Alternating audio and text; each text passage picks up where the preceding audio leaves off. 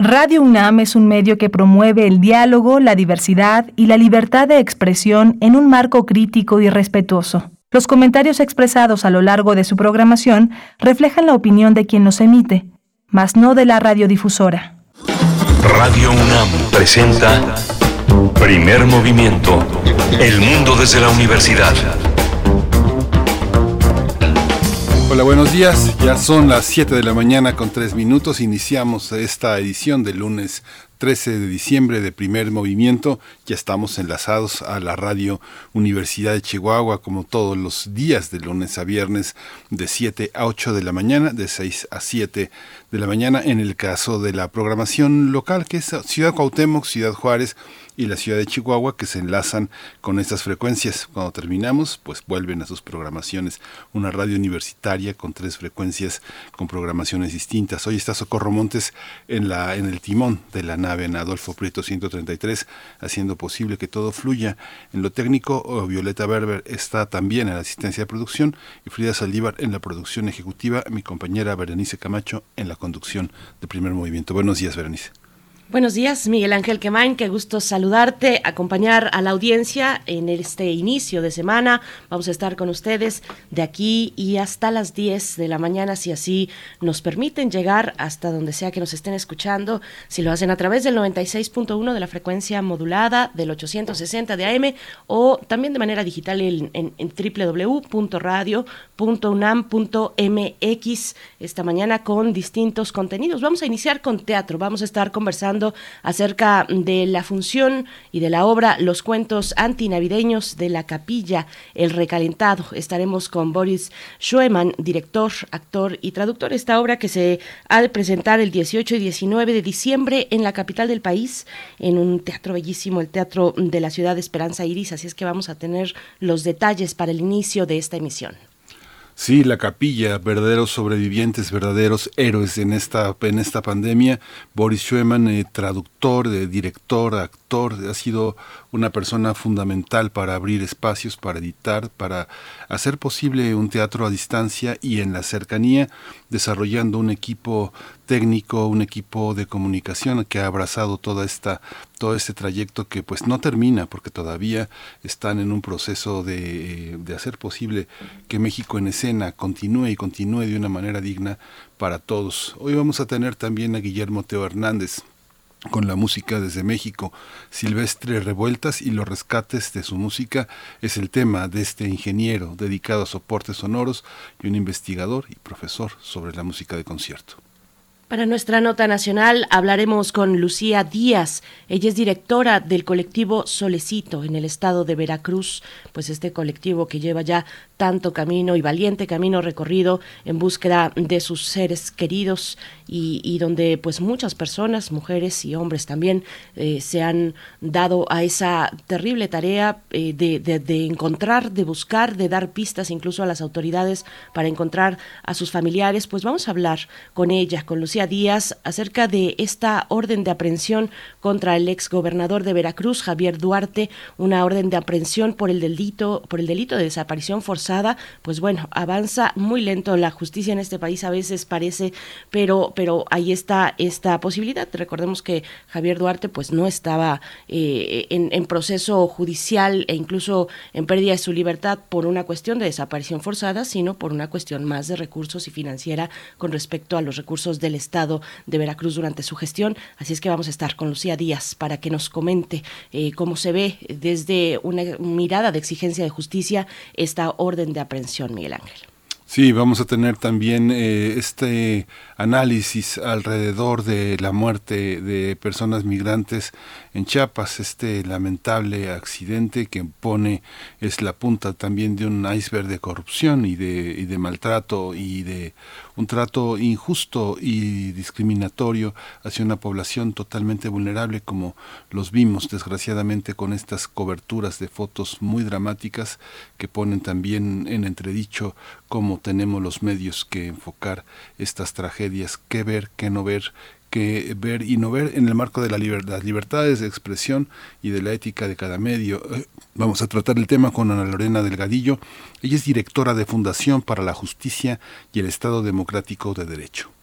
Por supuesto, bueno, lo hemos platicado aquí, eh, incluso entre ese qué ver y no ver, yo agregaría el cómo, cómo enfocar la imagen, cómo enfocar eh, la realidad que se quiere transmitir a través de un medio de comunicación con eh, situaciones tan lamentables, tan dolorosas, donde está de por medio también la dignidad de las personas, como es en este caso trágico, que pues nos ha traído en un fin de semana muy movido con respecto a la cuestión migrante, entre ello y entre también lo que pasó el día de ayer eh, en la entrada hacia la Ciudad de México mm, eh, de estos migrantes, de este grupo de migrantes, cerca un poco más de 300 migrantes, decía el jefe de, de, gobierno, Martí Batres, decía el día de ayer, pues que se dirigen, que ya están en la Ciudad de México, que fueron trasladados hacia la zona de la Basílica de Guadalupe, pero bueno, estaremos con ese, con ese tema como bien lo dices con Ana Lorena Delgadillo. Después tendremos hacia la tercera hora la poesía necesaria. Hoy tengo yo el gusto de ser quien comparta con ustedes la poesía, que siempre es un espacio mm, de eh, reflexión, de tranquilidad, de liberación también. Así tiene que ser, o ese es nuestro objetivo para con ustedes, darles un momento de poesía al día. Vamos a tener en la mesa del día la encuesta nacional de población privada de la libertad en POL 2021. El tema lo vamos a tratar con María Sirvent. Ella es directora ejecutiva de Documenta AC y con Ángela Guerrero. Ella coordina la organización SEA Justicia Social. Tendremos el cierre con la doctora Clementina Equigua, que nos comparte todavía un poco de sus vacaciones. Nosotros estaremos en vivo todavía esta semana y la próxima semana también eh, estaremos con Clementina Equigua cerrando la emisión de hoy. Nos hablará de Navidad, precisamente esta época de paz y contaminación excesiva, se pregunta la doctora Clementina Equigua. Bueno, es una pregunta retórica, pero estará con nosotros cerrando el programa. Les recuerdo que Clementina Equigua, además de tener un espacio aquí en Radio UNAM todos los lunes, eh, Habitare es el espacio de la doctora Clementina Equigua. Ella es bióloga y doctora en ciencias por la Facultad de Ciencias de la UNAM. Es divulgadora del Instituto de, de Ecología de esta casa de estudios, donde también lleva las redes sociales del instituto y la revista digital Oikos. Así es que bueno, mucho, mucho trabajo que tiene la doctora Clementina Kiwa y que comparte cada lunes con nosotros hacia el cierre de esta emisión. Vamos a ir con nuestros, nuestra información sobre COVID-19 a nivel nacional, internacional y por supuesto también de la UNAM. COVID-19. Ante la pandemia, sigamos informados. Radio UNAM. Para este lunes 13 de diciembre, la Secretaría de Salud informó que en las últimas 24 horas se registraron 52 nuevos decesos, por lo que el número de fallecimientos por la enfermedad de la COVID-19 aumentó en México a 296.672. Eh, de acuerdo con el informe técnico ofrecido ayer por las autoridades sanitarias, en este mismo periodo se registraron 855 nuevos contagios, por lo que los casos confirmados eh, son 859 nuevos contagios y 3.918.216, mientras que las dosis de las diferentes vacunas aplicadas contra COVID-19 suman ya 136.829.147. Los casos activos estimados en todo el país son 19.160 según la Secretaría de Salud. En información internacional, este fin de semana los casos confirmados de coronavirus a nivel global desde el inicio de la pandemia ascendieron a 269 millones 888.269. De acuerdo con el recuento de la Universidad Job Hawkins, el número de fallecimientos por COVID-19 alcanzó, alcanzó la cifra de 5.304.752. El país más afectado es Estados Unidos, con 49 millones 894 mil 189 contagios y 797 mil 224 muertes por COVID-19. En información de la UNAM, el sistema de ciencia y tecnología requiere de una política científica que involucre a la empresa, la academia y la incorporación de nuevos recursos humanos, la participación de partidos políticos y el sector social como beneficiario último.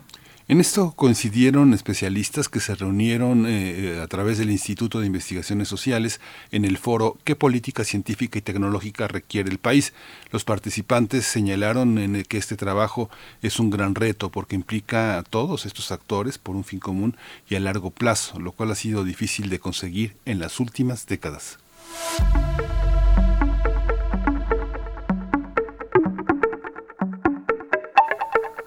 Vamos con recomendaciones culturales. El Museo Universitario de Arte Contemporáneo, el MUAC, presenta hasta el 12 de junio la exposición titulada Maternar entre el síndrome de Estocolmo y los actos de producción.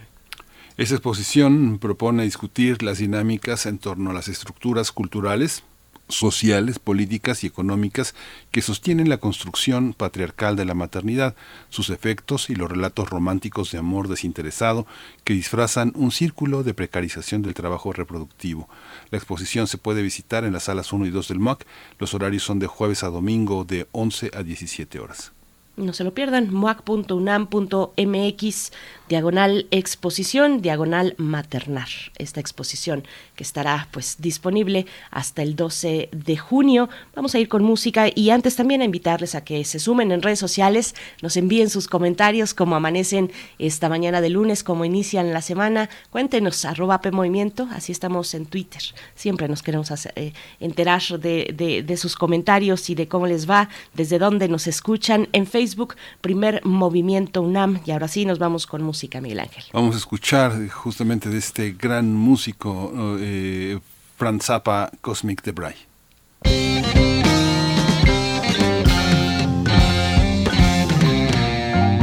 The mystery man came over and he said, I'm out of sight. He said for a nominal service charge I could reach Nirvana tonight. If I was ready, willing, regular fee, he would drop all the rest of his pressing affairs and devote his attention to me. But I said, Look here, brother. Who you jiving with that cosmic debris? Now who you jiving with that cosmic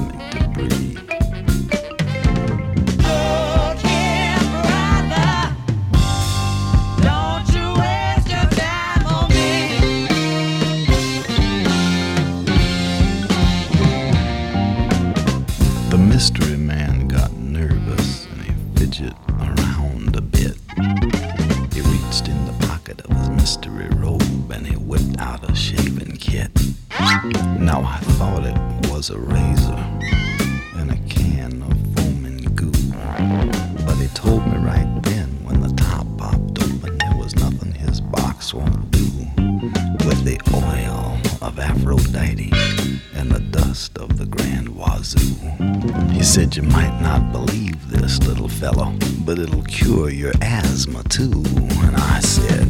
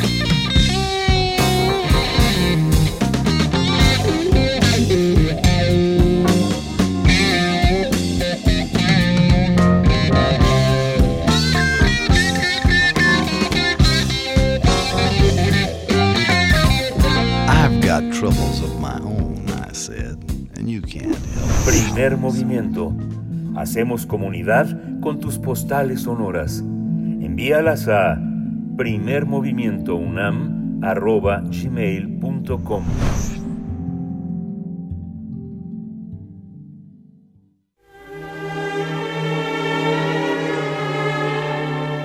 Teatro, teatro, teatro.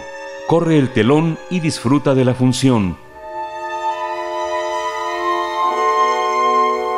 La compañía Los Endebles ofrecerá un recalentado de sus cuentos antinavideños con dos funciones especiales en el Teatro de la Ciudad de Esperanza Iris. Los directores, Boris Schumann, Angélica Rogel y Mario Alberto Monroy, seleccionaron cuatro de los más divertidos monólogos que han presentado a lo largo de casi 20 años en el Teatro de la Capilla. El título de los cuentos antinavideños seleccionados son Twinkle Twinkle, Twinkle Twinkle Little Star de Isaac Velasco, El Orgullo de la Familia de Itzel Lara, Lágrimas de Bergman de Mariana Arta Sánchez y Dios de, de Porcelana Fría de Alberto Monroy. La idea de escenificar los cuentos antinavideños surgió en 2003 tras el montaje de los cuentos negros de Navidad del dramaturgo canadiense Ivan Benvue. A partir de entonces, cada año se lanza una convocatoria entre autoras y autores mexicanos de habla y de habla española para seleccionar tres o cuatro textos que son publicados por la editorial Los Textos de la Capilla y escenificados en las dos últimas semanas de diciembre en este recinto que está en la colonia del Carmen, en Coyoacán. Los cuentos antinavideños de la capilla, el recalentado, se eh, escenificarán los días sábado 18 de diciembre a las 19 horas y el domingo 19 a las 18 horas en el Teatro de la Ciudad Esperanza Iris. Donceles 36 Centro Histórico es la dirección. Vamos a conversar sobre estas funciones especiales que la compañía Los Endebles presentará en el Teatro de la Ciudad y está para ello Boris el director, actor, traductor, un hombre de gran disciplina, un gran maestro del teatro mexicano. Querido Boris, bienvenido, buenos días. ¿Cómo estás? Ahí está.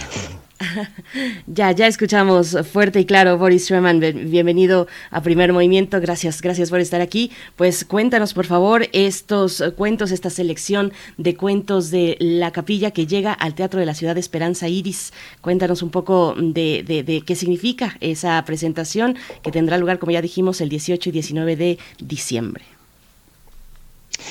Pues es un gusto enorme, la verdad, poder eh, diversificar un poco los, los espacios donde se presentan nuestros cuentos negros de Navidad, nuestros cuentos antinavideños, que ya pues son como toda una tradición decembrina que tenemos en la capilla para los Grinch que somos, que, que, nos, que, nos queremos reír también eh, durante estas fiestas. Y pues desde hace 18 años que los tenemos en, en la capilla, efectivamente hemos visto que hay muchísima gente que quiere encontrar una, una alternativa eh, para, para festejar eh, la Navidad y, también reírnos de nuestras propias desgracias, porque de eso se trata el humor negro que, que se está manejando.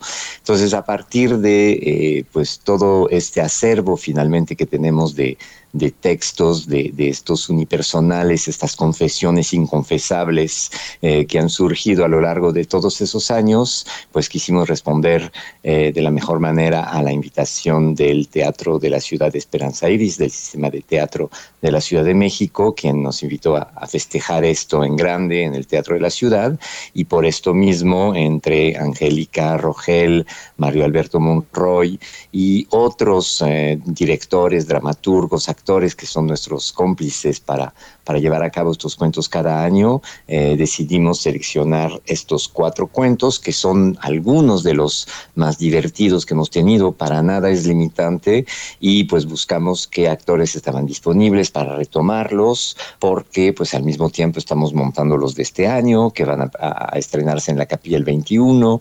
Yo estoy ahorita en otro país dirigiendo a distancia y virtualmente eh, a los jóvenes porque también ahora tenemos los cuentos antinavicovidenitos eh, donde tenemos jóvenes actores y autores escribiéndolos. Entonces se ha hecho toda una bola de nieve de, esta tradición antinavideña, lo cual me da muchísimo gusto, la verdad. Entonces eso es un poco la, el planteamiento, digamos, inicial y por esto estos cuatro cuentos eh, que presentaremos en el Teatro de la Ciudad. Pues ya casi dos décadas, Boris. Uno cuando ve eh, cómo, cómo se desarrolla la Navidad en países, eh, en otros países donde la gente aparentemente ha perdido los sentimientos y la solidaridad y todo el mundo es muy frío y ve las fiestas navideñas, cómo se quiebran y cómo llega en el, al borde de la cursilería. ¿Cómo, ¿Cómo es en México? Tú que eres un hombre internacional, en estos 20 años, ¿cómo, cómo ha sido registrada por la dramaturgia mexicana este, este quiebre en el año, donde están las personas, estamos a punto de este de entrar en reconciliaciones, eh, re- reencuentros, eh, ver a la gente que no vemos en estas fiestas y se asoma el año que también es un es un espacio de nuevas metas. ¿Cómo han sido estos casi 20 años? ¿Cómo la dramaturgia mexicana ve ve la Navidad? ¿Cuáles son los lugares comunes? ¿Por qué antinavideños? Pues mira, a mí lo que me lo que me pareció fantástico es que, bueno, esta tradición la inicia a partir de, mm, de traducir tres textos de, un dramaturgo canadiense, eh, que, que en Canadá estaba esta tradición que se llaman los cuentos urbanos que hacen en diciembre, donde dentro del frío de Montreal, la nieve, la soledad, este, hablaban de- de situaciones muy duras, eh, pero que daban muchísima risa, ¿no? Todo eso es el asunto. Para el personaje es, es algo terrible que está sucediendo, pero la manera de plantearlo y el humor negro que conllevan estos textos hace que para el público sea extremadamente divertido y te remita un, poco- un poco a tu, a tu propia historia, a tus propios recuerdos navideños. Entonces, cuando lanz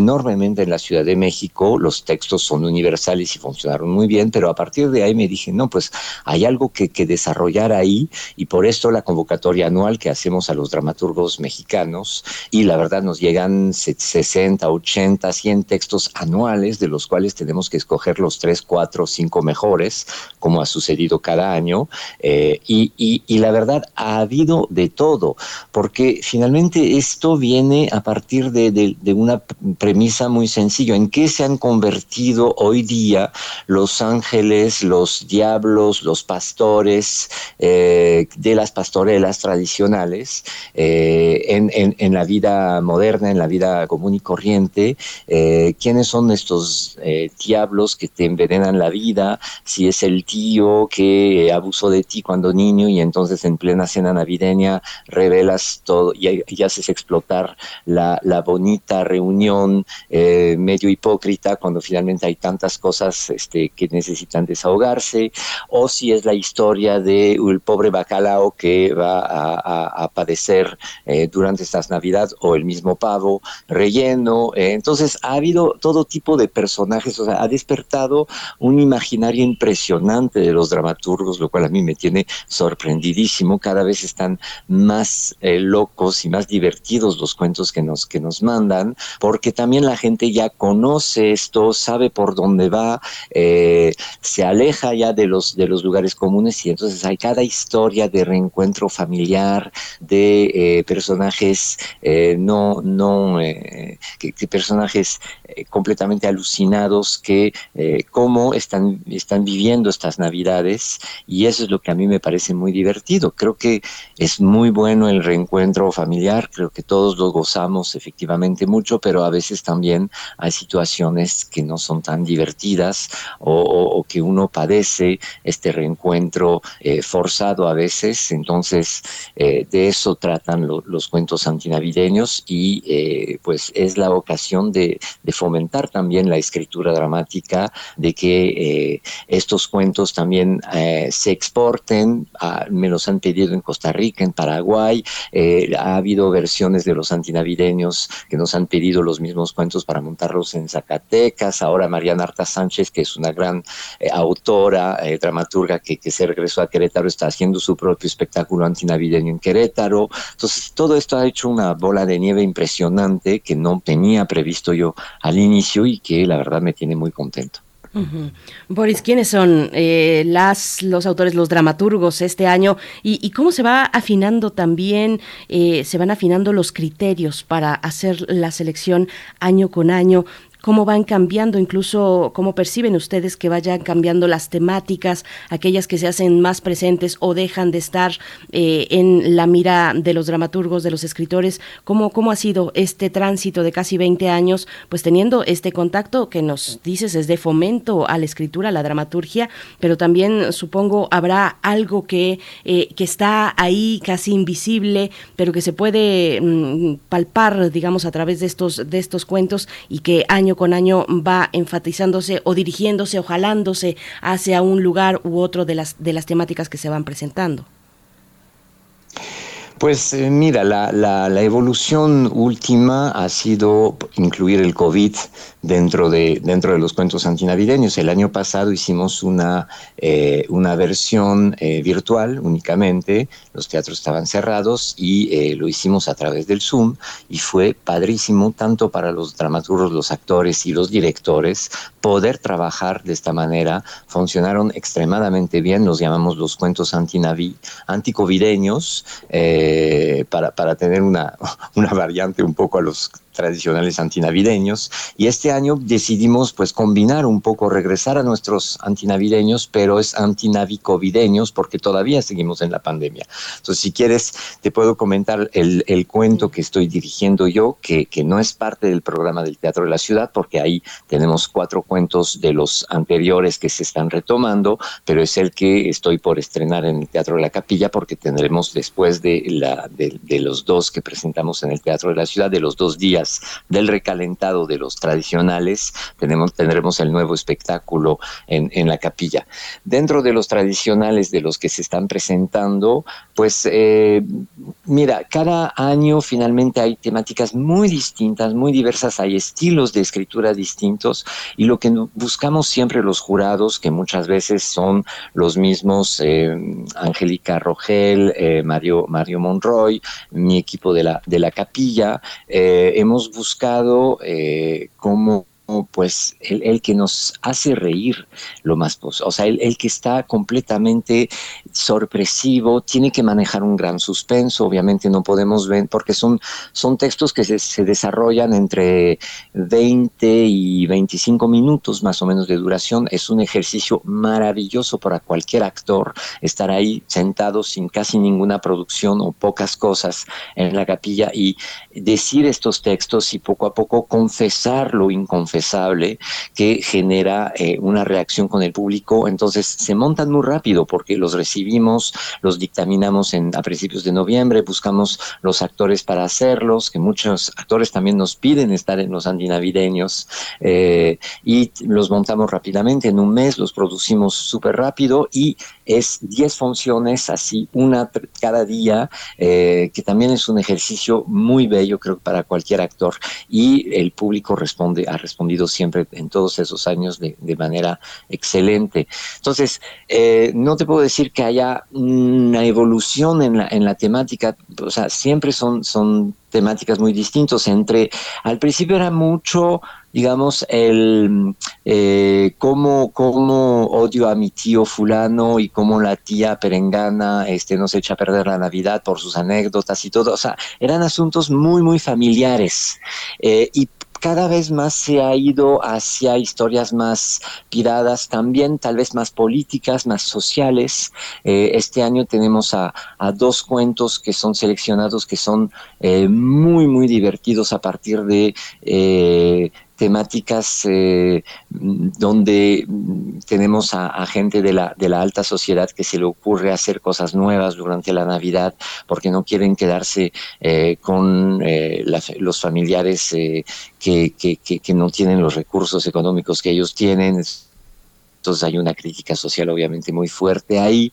Eh, hay, un, hay unos empresarios eh, que deciden hacer el primer parque de diversión al- alrededor de la Navidad y seleccionan a una María, a una jovencita que se embarazó a los, eh, a los 15 años eh, en marzo para que justamente dé en vivo este parto en su parque de diversión. Está maravilloso el texto de un humor impresionante y es el que yo estoy dirigiendo ahorita a distancia porque no estoy en México y por eso ahorita Angélica y Mario me están, eh, o sea, están ellos mismos dirigiendo eh, en México los, eh, los, los textos que se van a presentar en el Teatro de la Ciudad. Entonces estamos sobre tres espectáculos a la vez, los tres directores, lo cual está, pues es una es una máquila de cuentos antinavideños, diría yo, eh, que está saliendo de todos lados. Y la novedad, pues sí, son los, eh, el meter el- la historia del COVID dentro de, de estas historias también, porque ahora tenemos que luchar contra dos pandemias al mismo tiempo, la navideña y la covideña, entonces por eso hemos unido un poco las, las historias, lo cual ha desarrollado un poco las temáticas. Boris, hay una, es- entonces si estoy entendiendo, hay una parte que también se va a desarrollar en la capilla y otra en el Teatro de la Ciudad. Es así, ¿verdad? Sí, eh, el 18 y el 19 tenemos el recalentado en el Teatro de la Ciudad. Ahí son los cuatro cuentos que ustedes eh, nombraron al, al- al principio, eh, que son un texto de Isaac Velasco, que es Twinkle Twinkle Little Star, que es una historia divertidísima de una estrella de Navidad, una botarga navideña, y eh, Gabriela Gurrayev, que lo, que lo está interpretando eh, en esta ocasión, porque el cuento fue creado por Carmen Ramos hace ya bastantes años, y ahorita Gabriela lo, está retomando, eh, y es una botarga que viene a formar las botargas navideñas. Entonces es una formadora de botargas eh, que está diciendo a l- todos los desempleados que van a ser botargas navideñas cómo ser la mejor botarga navideña y cómo tomar esto muy en serio porque se trata de una enorme responsabilidad. Entonces es un texto muy divertido sobre la formación de botargas navideñas.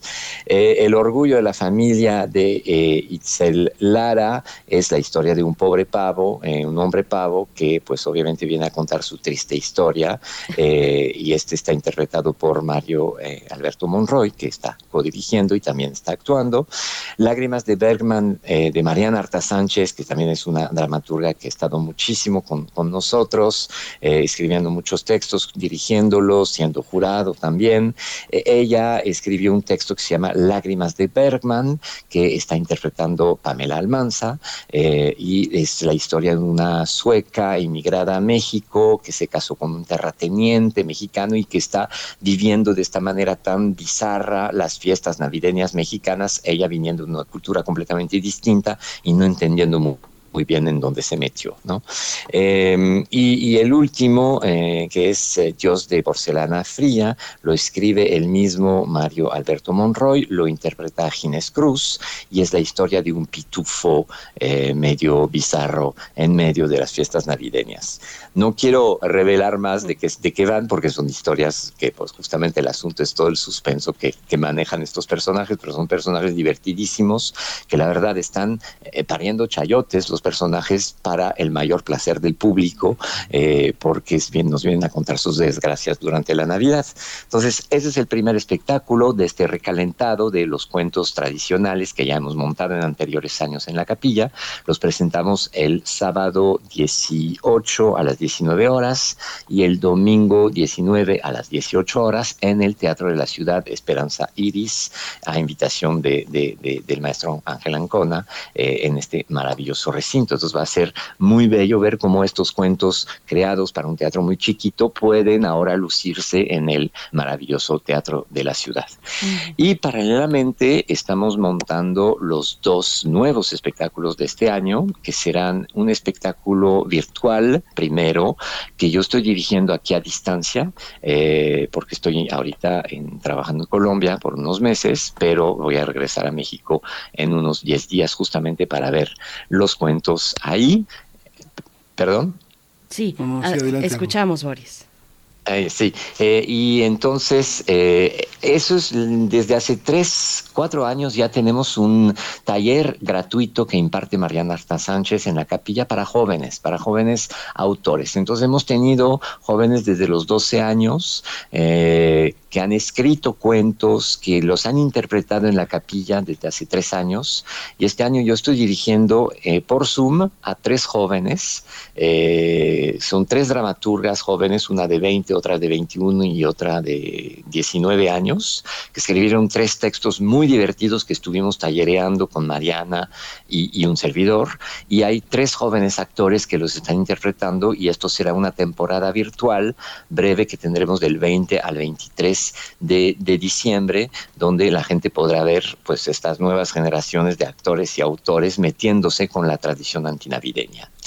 Y el, el- el espectáculo anual, digamos, de la capilla, de los cuentos antinavideños, eh, esto lo estamos dirigiendo también entre eh, Angélica Rogel, Mario Alberto Monroy y, yo, y esto va a ser eh, híbrido, es decir, lo presentaremos en la capilla del 21 al 30 de diciembre y a la vez habrá una transmisión en vivo para que la gente en otras latitudes y, o que no quiera salir de sus casas en estas fechas lo pueda ver a través del Zoom eh, por todo el equipo que hemos comprado en la capilla durante la pandemia de cámaras de switcher para tener espectáculos en vivo que se estén presentando desde el teatro. Entonces habrá la modalidad tanto de, asistir al teatro como de poder verla desde sus casas y en este caso hemos seleccionado tres cuentos eh, buenísimos eh, que, que uno estamos dirigiendo cada uno de los directores y eh, los actores en este caso son Jerry Velázquez, Emanuel Pavía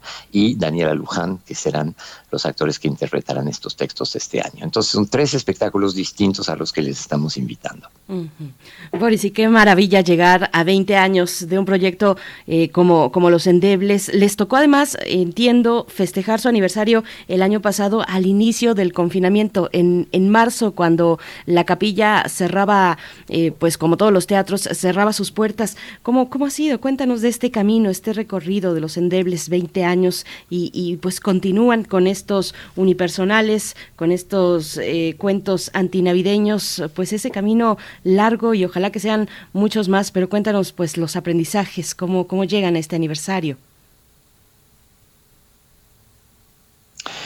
Pues fue muy fuerte, efectivamente.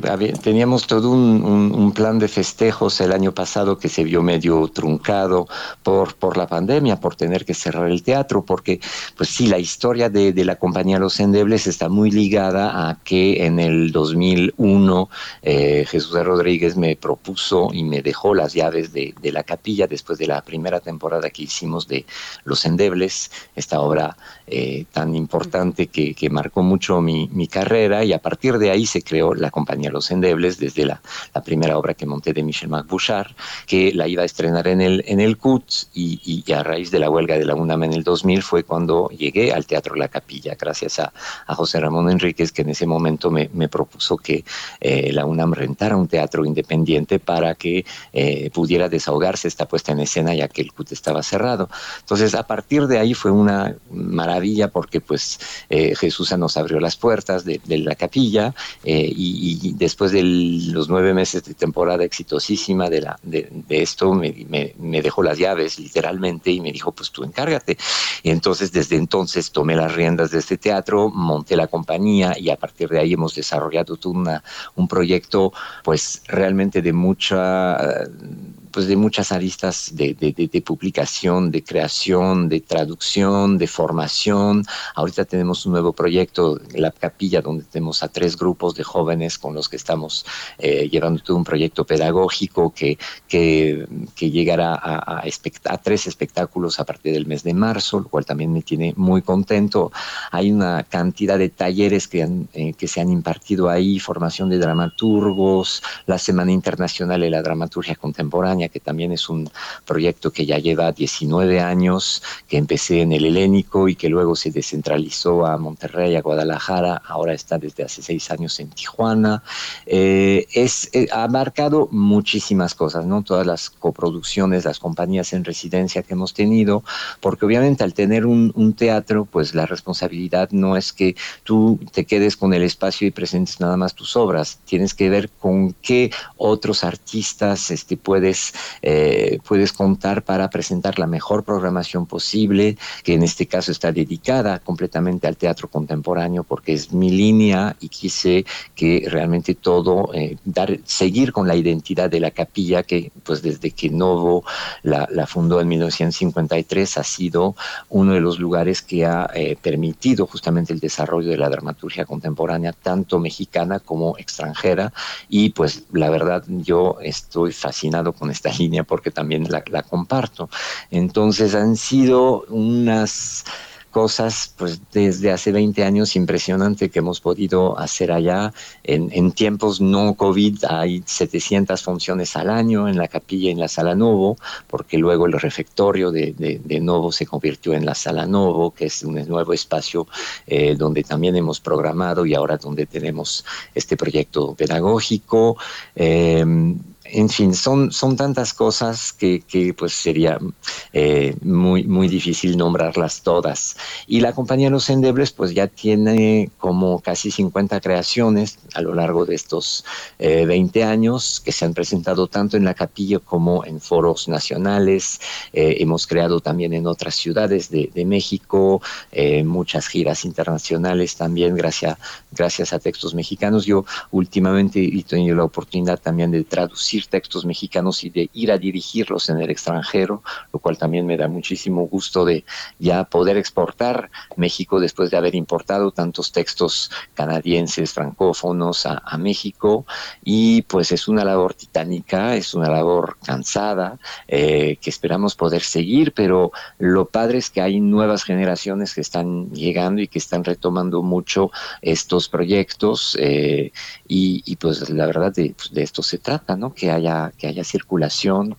Eh, yo tengo también muchos jóvenes directores invitados en la compañía Los Endebles, que ahora yo me he vuelto más actor últimamente eh, y eso también para mí es, es, un enorme placer ver que mis eh, exalumnos, que ahora son grandes directores, me puedan dirigir a, a otros proyectos y, me involucren también en sus proyectos de creación como actor. Entonces estoy entre, eh, pues, buscando finalmente eh, nuevos retos, que, que, es lo que, que, que en lo particular me, me, me, motiva y me, y me llena de, de vida eh, para pues seguir trabajando en este, en este maravilloso espacio y con la compañía que, tiene cada vez más proyectos. Boris, ya estamos llegando al final, pero como estamos en plan de exprimirte, quisiera que, porque formas parte de un colectivo que ha buscado conciliar y buscar un diálogo con la Secretaría de Cultura, sobre todo en este programa de México en Escena. La interlocución quedó en una parte del ANTI, que es el, la Asociación Teatral de Teatros Independientes. ¿Cuál, es la, cuál, ha sido, ¿Cuál ha sido el resultado de ese acercamiento? ¿Ya hay algún resultado? ¿México en Escena será un escenario posible para apoyar proyectos escénicos que no son comerciales, que no recuperan la inversión, pero que son indispensables para continuar con el teatro? Mira, todo, todo el punto es parte del financiamiento. O sea, todo el, problema es, es que el, eh, el, número de compañías, de artistas, ha crecido de manera exponencial en México y desgraciadamente el presupuesto para la cultura cada vez es más escaso, ¿no? Entonces, obviamente esto genera pues que, que, que, una competencia enorme, que es muy sana de un lado, pero que también genera eh, problemáticas entre los mismos artistas que todos buscan ser financiados de una manera u, de otra y, y, no es posible porque en lugar de crecer y en lugar de entender que allá hay una economía naranja muy importante que debería desarrollarse eh, para motivos tanto culturales, artísticos como eh, económicos, diría yo, eh, no está siendo seguido por parte del gobierno por poder tener a este aumento de presupuesto hacia la cultura que es tan necesario en, en México. Entonces, no es únicamente un problema mexicano, es obviamente un problema mundial donde cada vez nos dicen, pues vayan a buscarse a los empresarios que no, les donen impuestos para realizar sus proyectos.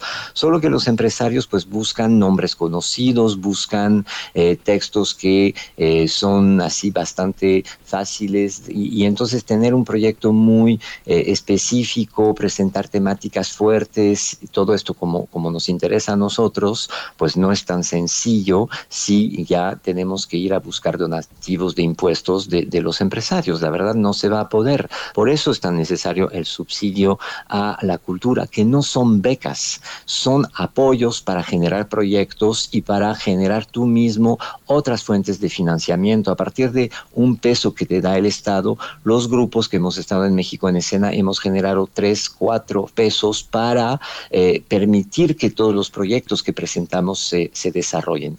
Además, son proyectos extremadamente generosos con el, con el resto de la comunidad. No es que nos quedemos con este dinero. Yo desde hace dos años no gano un peso dirigiendo la capilla y dirigiendo los endebles, y por eso ahorita me vine a exportar a otro país para ganar un poquito y recuperar un poquito de todo lo que he invertido eh, últimamente en el teatro.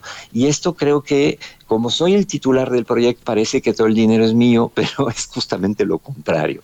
Y creo que la gente esto no lo sabe, eh, porque lo que sale en el resultado son los nombres de los titulares de los proyectos. Ese es un tema muy, muy interesante. Entonces, el problema al tener este encono por, por la falta de financiamiento es que todo el mundo quiere acceder al- al- a los apoyos y esto genera mucho conflicto.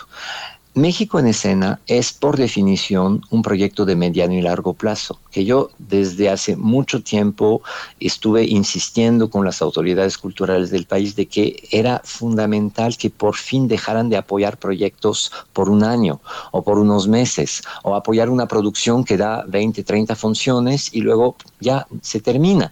No hay una creación de infraestructura si eh, nada más apoyas esporádicamente a becas a artistas de manera individual y por fin encontramos con México en escena eh, gracias a, que se generó esto aparte de autoridades que tuvieron esta sensibilidad de entender las necesidades de- del gremio, eh, este proyecto a mediano y largo plazo que permite un apoyo y un desarrollo de las compañías. Esto con la utópica idea de que nos volviéramos autosustentables, pero eso no es posible. O sea, yo manejar un teatro como La Capilla, porque todo el proyecto de México en escena no es para los endebles, es para financiar el teatro para La Capilla, pagar los técnicos, la difusión, la luz, la renta, todos los gastos que son enormes de manejar un teatro independiente y de poder subsidiar el costo del teatro tanto para las compañías que ahí se presentan como para el público que tiene ahí precios mucho más abordables que en un teatro comercial. Entonces, ahí es donde está el problema porque muchas nuevas compañías quieren entrar y hay aparentemente esta visión de que todos los que estuvimos apoyados en anteriores años somos o coludidos o corruptos o no sé qué. Y entonces te dices, espérame, o sea, es todo lo contrario. Y yo quisiera simplemente tener este diálogo con la institución explicar lo que está sucediendo. Parece que ya eh, mis colegas pudieron eh, platicar con eh, personas de, de la Secretaría de Cultura para exponer esto, pero sentimos que eh, pues a veces estamos eh, como vistos como los, los fifis de la cultura, este, lo cual a mí personalmente me da mucha risa, porque yo tengo 20 años financiando las actividades del Teatro la Capilla también. Obviamente ha sido fundamental que estuviéramos apoyados por este programa México en Escena, pero la verdad todos necesitamos tener otras chambas, vivir de otras cosas, porque de esto no se vive. Eh, porque justamente, eh, si, o sea, si yo quisiera vivir de esto, me iría a hacer teatro comercial, me iría a buscar grandes nombres todo el tiempo, pero nunca he querido hacer esto eh, y he querido siempre trabajar con jóvenes, con gente que desarrolla sus carreras y todo, y muchos de los que han pasado por la capilla y por los endebles ahora están triunfando en otras partes, en otros medios, eh, mucho más comerciales y todo, lo cual pues para mí es un placer y un orgullo enorme. Entonces, pues de esto podríamos platicar horas y horas. sí, sí. Eh, tú lo Muchas sabes. gracias, y, Boris, sí. y, pues qué bueno que me haces la pregunta y qué bueno que, que lances el tema porque pues es un tema que sí necesitamos abordar. Sin duda, sin duda, Boris Schumann, se abren muchas conversaciones con lo que nos estás comentando. Te agradecemos y nos vemos en el teatro. Recordamos las fechas en el Teatro de la Ciudad, el 19, 18 y 19 de diciembre, en la capilla, pues como es costumbre cada año, el 21, del 21 al 30 de diciembre, los cuentos anti, antinavideños de la capilla, el recalentado, ahí en el Teatro de la Ciudad. Muchas gracias, Boris, y lo mejor para, para este año, este cierre y el que viene también. Pues muchísimas gracias a ustedes. 18 y 19 en el Teatro de la Ciudad, El Recalentado, y de ahí nos vamos a la capilla para los espectáculos nuevos de este año, los jóvenes y los adultos. Ahí los esperamos. Muchísimas gracias, por, por el tiempo. Gracias, hasta pronto. Nos vemos en el teatro. Vamos con música. James Brown a cargo de esta canción, It's Man's, Man's, Man's World.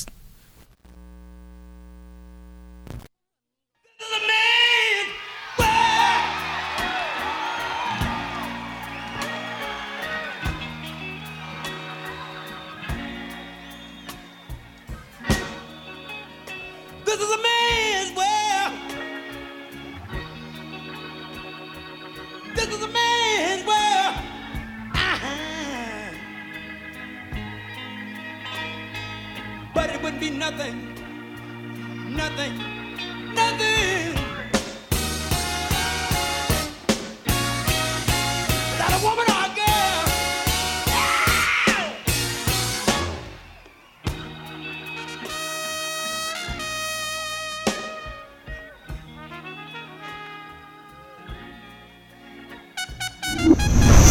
Movimiento. Hacemos comunidad en la sana distancia.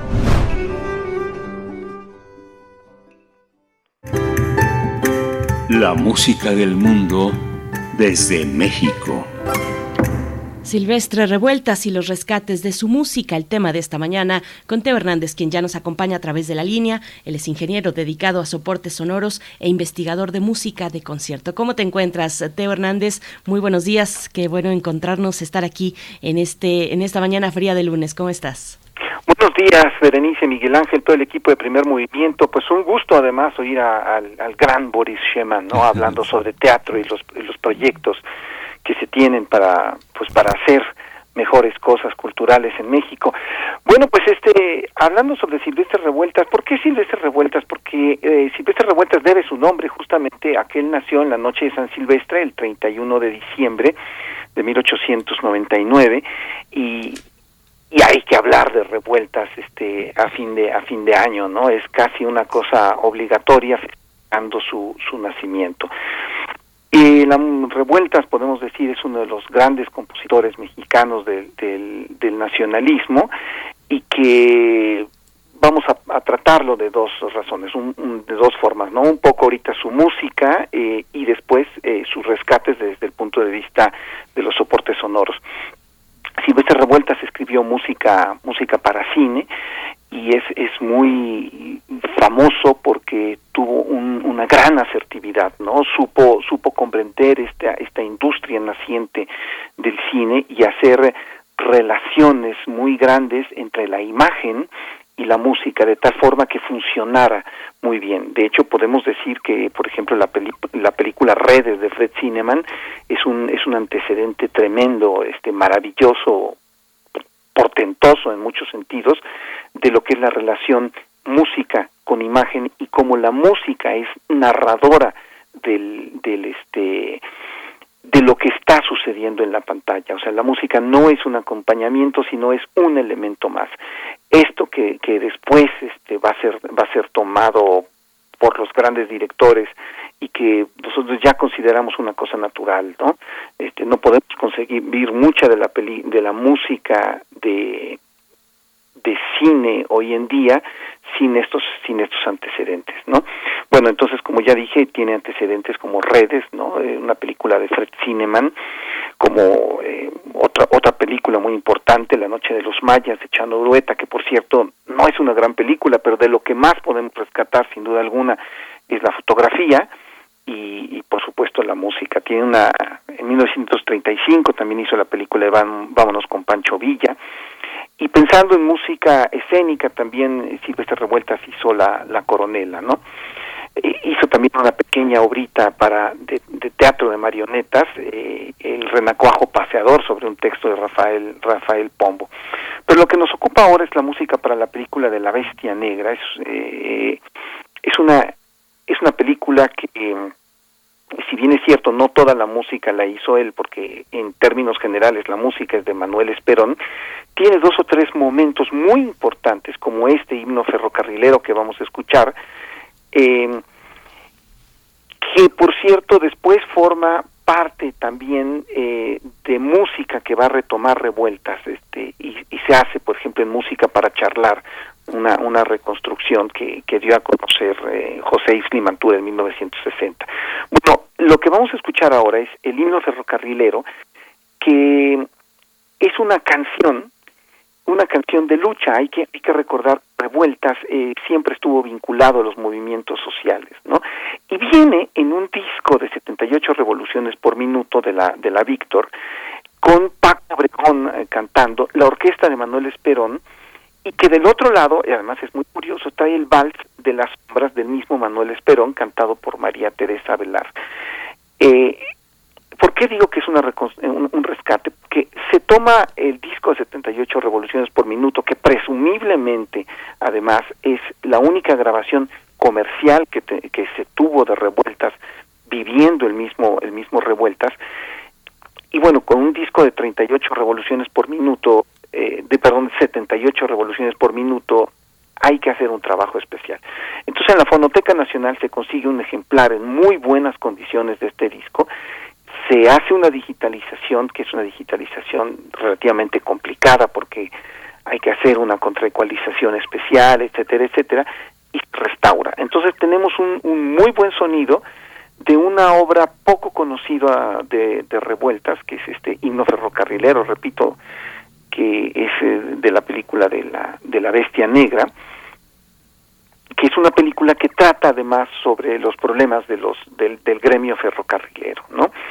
Eh, una cosa simplemente para hablar de soportes sonoros, esta ya es una grabación de lo que nosotros llamamos la época eléctrica. La época eléctrica es la época en la cual se introducen los micrófonos a, y esto permite que haya ciertas mejoras como por ejemplo un mayor rango dinámico y un mayor este sensibilidad y un, y un mayor eh, amplitud de frecuencias entonces pues no sé me gustaría que escucháramos repito es una reconstrucción una restauración que se hizo en Fonoteca Nacional Maravilloso, pues Teo ya está de fondo. Vamos a eh, permitir que la audiencia pueda disfrutar de esta propuesta musical Himno Ferrocarrilero. Te agradecemos como siempre y nos encontramos en ocho días el próximo lunes. Muchas gracias. Vamos a escuchar. Y en ecos de triunfo y gloria se extiende esta canción y al mundo ferroviario que exalte vuestro fervor, llevadle en nuestros cantos la voz de la nación.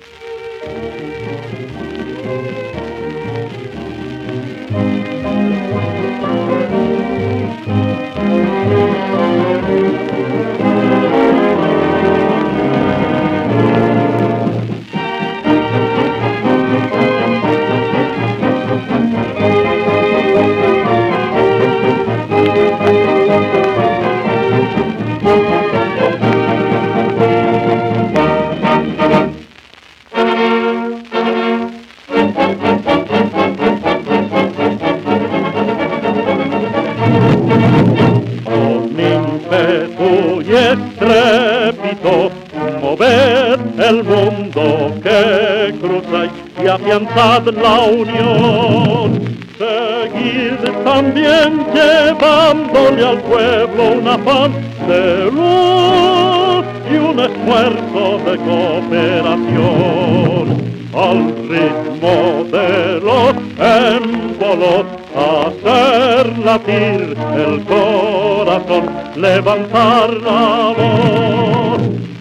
Cantad vuestras proezas de esfuerzos y abnegación, y en ecos de triunfo y gloria se extiende esta canción y al mundo ferroviario que exalte vuestro fervor, llevadle en estos cantos la voz de la nación. Síguenos en redes sociales. Encuéntranos en Facebook como Primer Movimiento y en Twitter como arroba PMovimiento. Hagamos comunidad.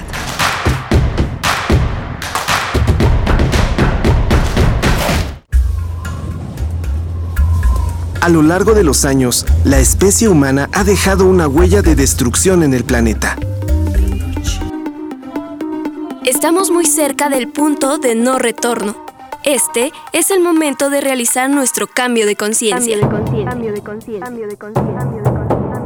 Habitare, Agenda Ambiental Inaplazable.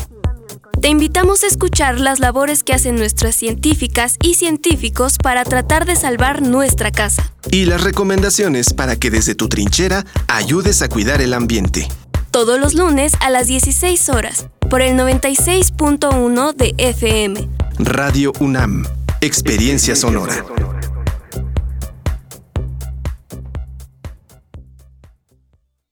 Ascopaguani, Huizolalcayome, Taniwani, Atentenosca, Custas Tequitini, Tazotzonani, Nanasme, Pipilme, Huescaocayome, Titel Tatamame, Amo Sentamas Emilia, Sayo, no Nomiac Tamantech Sentilia, Iwa Cualitimonemilia Toninticnequi tonintikneki. Iwa tiknemilia y cacachihualeskin tonemilis como techispoa Juan techtacachiwa.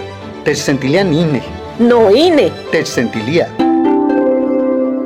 El mafioso, el narco, el cocinero, la buchona, el dealer, la mula. ¡Lotería! No importa qué droga química te metas, todas están hechas con veneno y de todas formas te destruyes. Si necesitas ayuda, llama a la línea de la vida 800-911-2000. Para vivir feliz, no necesitas meterte nada. Gobierno de México.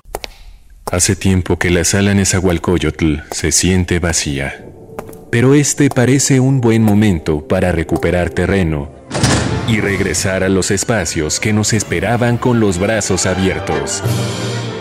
La Orquesta Filarmónica de la UNAM vuelve a recibir a su público en la sala Nezahualcóyotl. Consulta el protocolo COVID para asistir a los conciertos en música.unam.mx diagonal protocolo-COVID o escúchalos a través de Radio UNAM todos los domingos a las 12 horas. Es bueno estar de vuelta. Radio UNAM, Experiencia Sonora.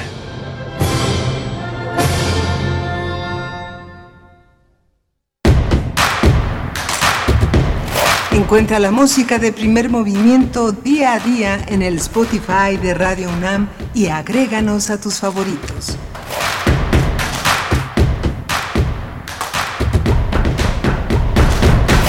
Buenos días, hoy es lunes 13 de diciembre de 2021, ya son las 8 con 3 minutos, eh, la hora del centro del país. Estamos transmitiendo desde Ciudad de México en Radio Universidad en el 96.1 de la frecuencia modulada, el 860 de AM y también de manera digital en nuestra página que es www.radio.unam.mx. Ahí pueden descargar la aplicación o escucharnos también en múltiples plataformas que reproducen la señal de radio. Estamos en esta mañana con Frida Saldívar eh, a, cargo de la producción ejecutiva, Socorro Montes en el timón con los controles y, la consola en los controles técnicos, Violeta Berber en la asistencia de producción, Miguel Ángel Quemain en la conducción. ¿Cómo estás, Miguel Ángel?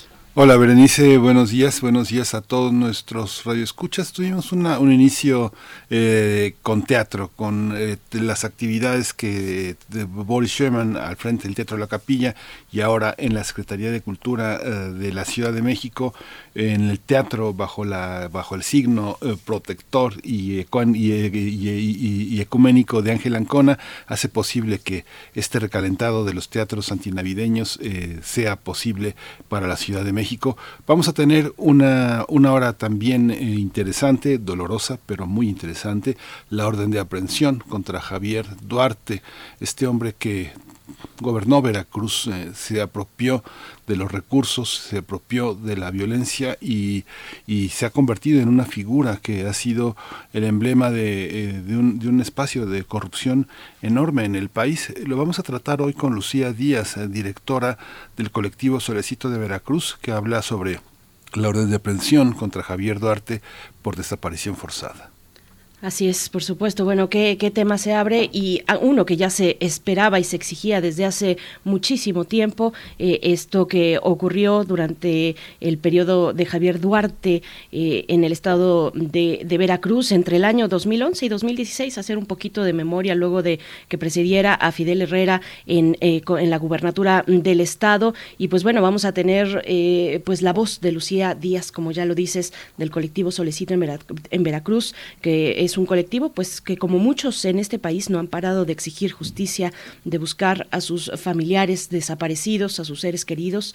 Vamos a tener también después para la nota del día pues esta nota lamentable y, y terrible, indescriptible de la muerte de personas migrantes en Chiapas, la mayoría de ellos, de estas personas originarias de, de Guatemala, del Quiché, que es una de las zonas pues más pobres y de mayor desigualdad en, en Guatemala. Vamos a estar conversando al respecto con Ana Lorena Delgadillo, directora de la Fundación para la Justicia y el Estado Democrático de Derecho. Así es que, pues sí, una, una hora eh, de, mucho dolor, de mucha injusticia y de muchas eh, también exigencias de la misma para, para, para nuestro país. Así es que, bueno, envíenos sus comentarios. También hay que saludar a la Radio Nicolaita, por supuesto. Estamos con ustedes a partir de esta hora en Morelia a través del 104.3. Saludos a la Universidad Michoacana de San Nicolás de Hidalgo. Yo no sé si ya están por allá en vacaciones. Ahorita nos vamos a enterar, pero, pero bueno, un abrazo si están de vacaciones, pues un feliz descanso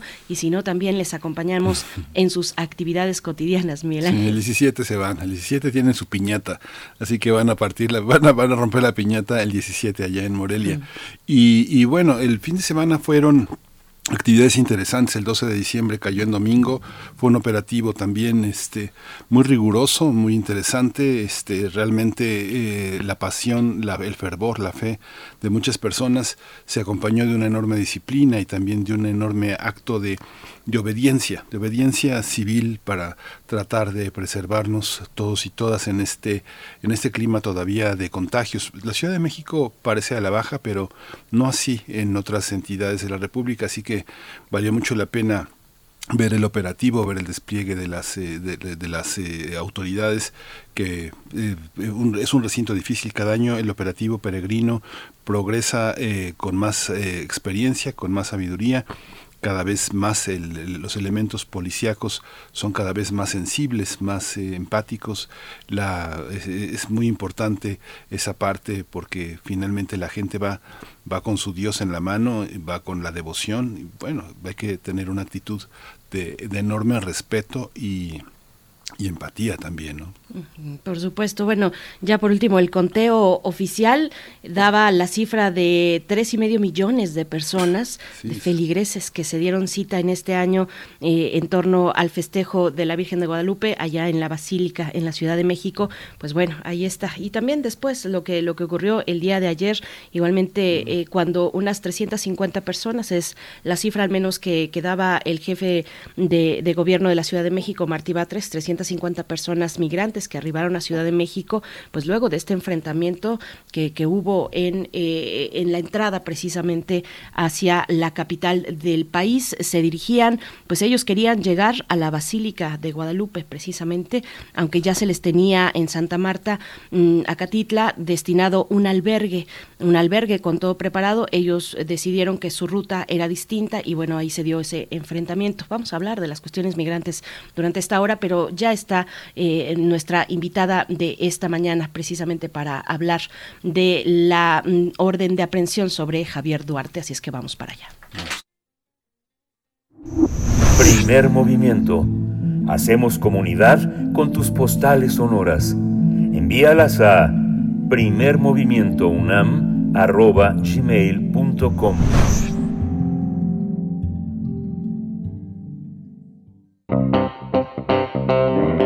Nota Nacional.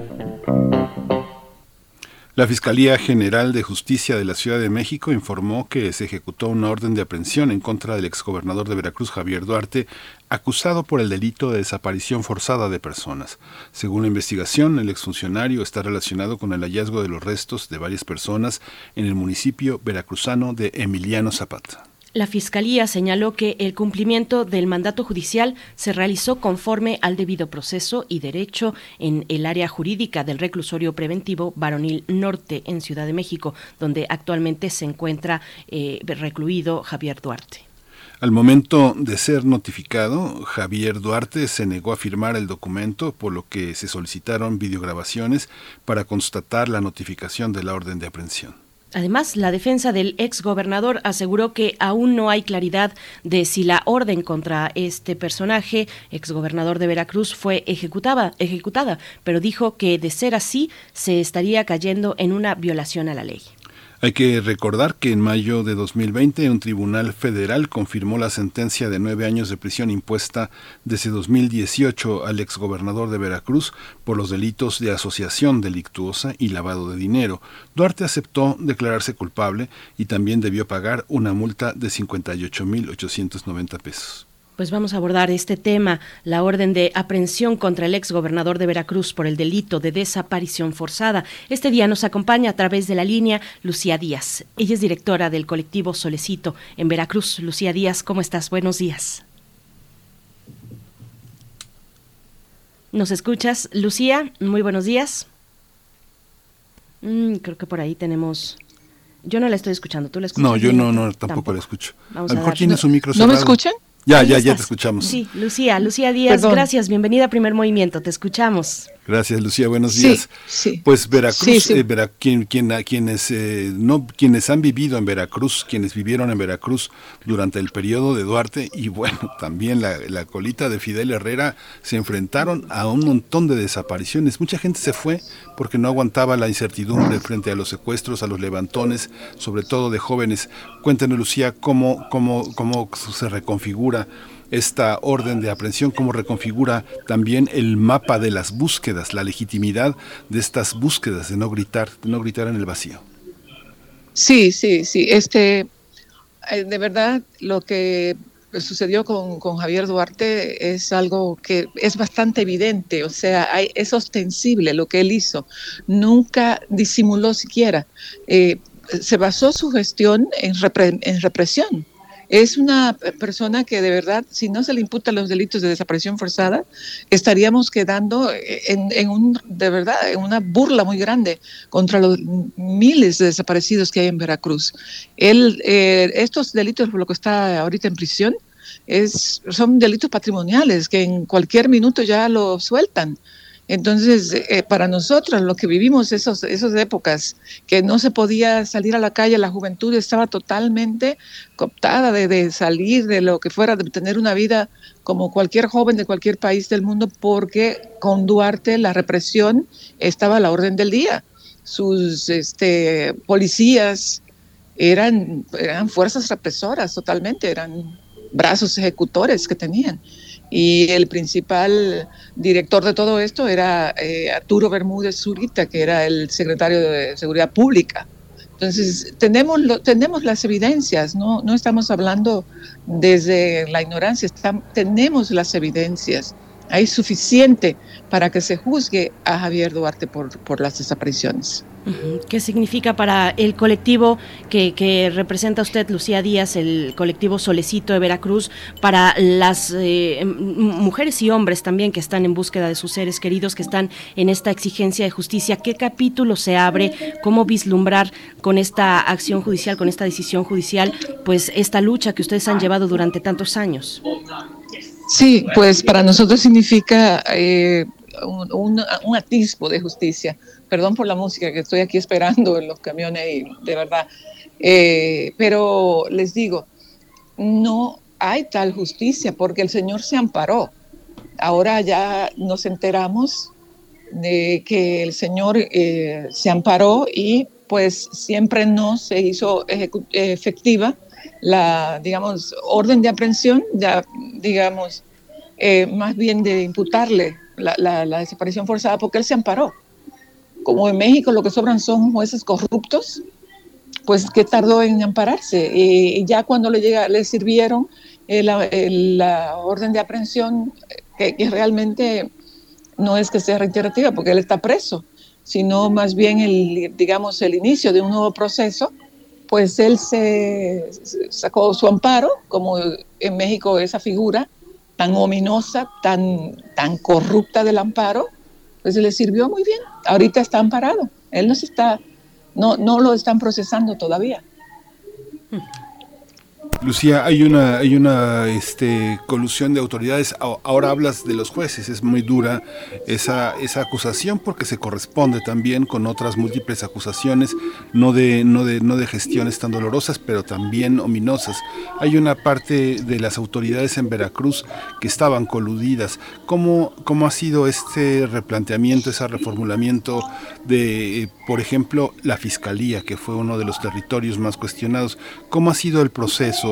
¿Podemos aprender algo para otras entidades sobre el proceso de Veracruz? Pues desgraciadamente en México en la mayoría de entidades se coludieron las autoridades con la delincuencia organizada.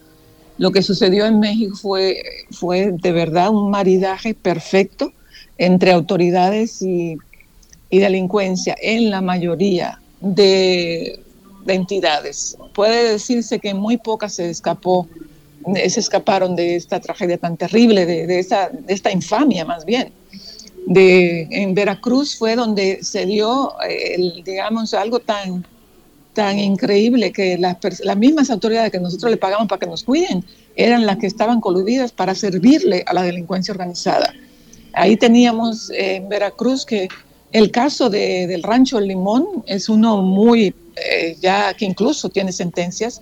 Ese caso, los policías arrestaron a los chicos, se los entregaron, eran cinco chicos, se los entregaron a la delincuencia organizada para que se deshiciera de ellos. Entonces, podemos ver cómo eh, francamente es eh, eh, algo que, no hay ningún secreto en Veracruz con respecto a esto.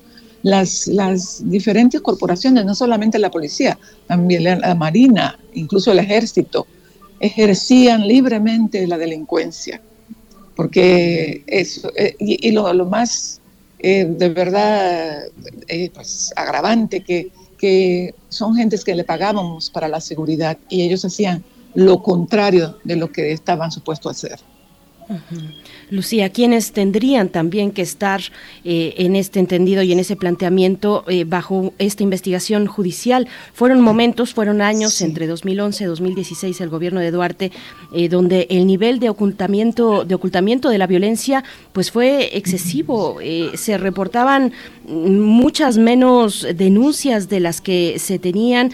¿cómo, ¿Cómo fue? Este? Por supuesto, ahí también la Fiscalía del, del Estado, repito, reportaba, tengo aquí este, este libro también que se publicó de Duarte, el periodista perfecto, por el periodista Arturo Ángel, eh, donde dice que la Fiscalía del Estado reportaba 524 casos de personas desaparecidas en Veracruz. Eh, con un igual número de, de, averiguaciones, pero finalmente cuando se abren los archivos y expedientes del fiscal Jorge Winkler, pues se habla por, por lo menos de 3.600 denuncias oficiales. Cuéntenos de este nivel de ocultamiento. Sí, sí, sí, perdón, la señal, pero ya regresó ya. Espero que sí. ¿Sí me oyen? Sí, ya le escuchamos bien. Ah, le escuchamos bien, Lucía. Eh, las fiscalías han sido las principales sustentadoras de toda esta ignominia, porque fiscalías se supone que son autónomas, no son, es, es una burla grande decir que son autónomas, son brazos ejecutores y, y, definitivamente la fiscalía que tuvo Javier Duarte pues fue a modo totalmente, ¿no? Eh, nunca reportaban en México, en todo México, las cifras que tenemos de desaparecidos no tienen nada que ver con la realidad porque había una subrepresentación de los registros. De hecho, no, no habían registros. Lo que habían, que se supone que habían, no tenían eh, ningún grado de, de veracidad porque eh, eh, los ministerios públicos no reportaban las desapariciones porque no se tomaban las desapariciones, las denuncias y porque la mayoría de la gente no denuncia. Entonces, en México cuando se habla de la cantidad de homicidios, de feminicidios, de desaparecidos, en México la cifra es de verdad bochornosamente mucho mayor y muy dolorosamente también, mucho mayor de lo que aparenta ser eh, en, papel. Eh, hoy en día sí ya hay unos registros porque por la ley de desaparición forzada se está tratando de llevar a cabo, y sí, la Comisión Nacional de búsqueda y otros organismos están ya juntando cifras. Por eso ahorita llevan 93 mil. Y si siguen haciendo acopio de todo lo que hay, vamos a llegar a una cifra que va a tener mucho que ver con el medio millón de personas desaparecidas. ¿Cómo ha sido también la, la, recomposición también del gobierno estatal, del gobierno de Veracruz y la relación con las organizaciones que buscan desaparecidos? Muchas de las personas que se fueron sumando a estas organizaciones tenían muchísimo temor porque fueron amenazadas por los propios, por autoridades y por los la delincuencia organizada involucrada. ¿Cómo ha sido? ¿Hay un nuevo planteamiento? ¿Hay, una nueva, hay más protección? ¿Cómo se sienten, Lucía? Eh, pues realmente con la nueva eh, administración empezamos con esperanzas, empezamos con promesas. A esta fecha ya no tanta, porque ¿Qué sucede? Que se hizo una declaratoria de emergencia humanitaria y nada de los puntos que estaban ahí se llevaron a cabo. Entonces, sí hay algunos, digamos, chispazos de, de luz. Tenemos eh, que sí se están dando presupuestos que antes no se daban, tanto para comisión de víctimas como para comisión de búsqueda, y hay un consejo ciudadano. Entonces, sí hay, hay cosas que, que, se pueden reconocer, pero en general las desapariciones continúan. Es muy trágico que, que desapariciones, eh, hoy en día hay auge de desaparición de niñas y de adolescentes y yo lo he hecho saber en muchas ocasiones y no he visto que sea una campaña dirigida a este tema, ¿no? Entonces sí, sí, eh, es, seguir, pero cuando menos no tenemos eh, una persona como Javier Duarte en el gobierno. Que se fue Javier Duarte ha habido, digamos, eh, una esperanza de que se pueda conseguir un Estado de Derecho en Veracruz. No lo hemos conseguido, desafortunadamente pero pues con Duarte no había esa esperanza, ¿no? Entonces, aquí estamos, seguimos en la lucha, es lo que nos toca hacer a nosotras. Lucía Díaz, ¿por qué es un caso de desaparición forzada? ¿Cómo estaban coludidas las autoridades con la delincuencia organizada? ¿Cuál era ese mecanismo, ese proceso que ustedes han logrado pues desentrañar? Sí, la, la, desaparición forzada por definición tiene que intervenir alguien del Estado, ya sea mm, por omisión o por acción. Eh, esa es la definición de la desaparición forzada. Y en la, por ejemplo, nosotros tenemos un caso que se llama la colonia Formando Hogar, y así se llama el caso. Desaparecieron a ocho chicos, es del solicito de Veracruz el caso, y a esos chicos, eh, de, el menor tenía 14 años, habían de 16, de 17, eran puros adolescentes, casi todos. Y esos ocho chicos los desapareció la policía de Bermúdez, Zurita. Y hoy en día tenemos toda la evidencia. El caso está en el Comité de Desaparición Forzada de la ONU, pero no tenemos eh, ningún tipo de proceso que nos lleve a, hacer justicia. ¿Por qué? Porque el otro problema, el muro gigante y enorme, masivo de la impunidad se atraviesa. Es el otro tema la impunidad que hay en México, que en cifras oficiales es del 98%, no, es del 100%. En Solecito somos más de 300 casos y de todos estos casos no tenemos uno solo que lleve un proceso y mucho menos que haya llevado una condena de los perpetradores, nada en absoluto. Es impunidad absoluta, así se, se le debe de llamar.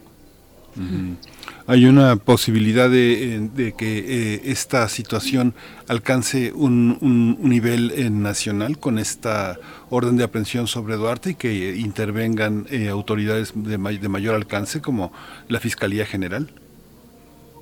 La Fiscalía General la vemos tan alejada de todos estos temas porque no, el fiscal general no ha dado señales de tener interés en esto es un señor que realmente trae una agenda que no, no tiene nada que ver con los derechos humanos. Nosotros no sabemos cuál es eh, la propuesta que él tiene, porque debería de ser desde ahí, donde se lance la, digamos, la campaña para erradicar todo esto y para hacer justicia.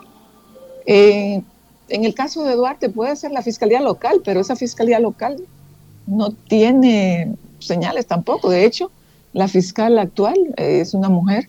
Nosotros estábamos muy contentos cuando la pusieron porque pensábamos que iba a ser, como siendo mujer, iba a ser comprensiva con las madres que sufrimos toda esta tragedia tan terrible.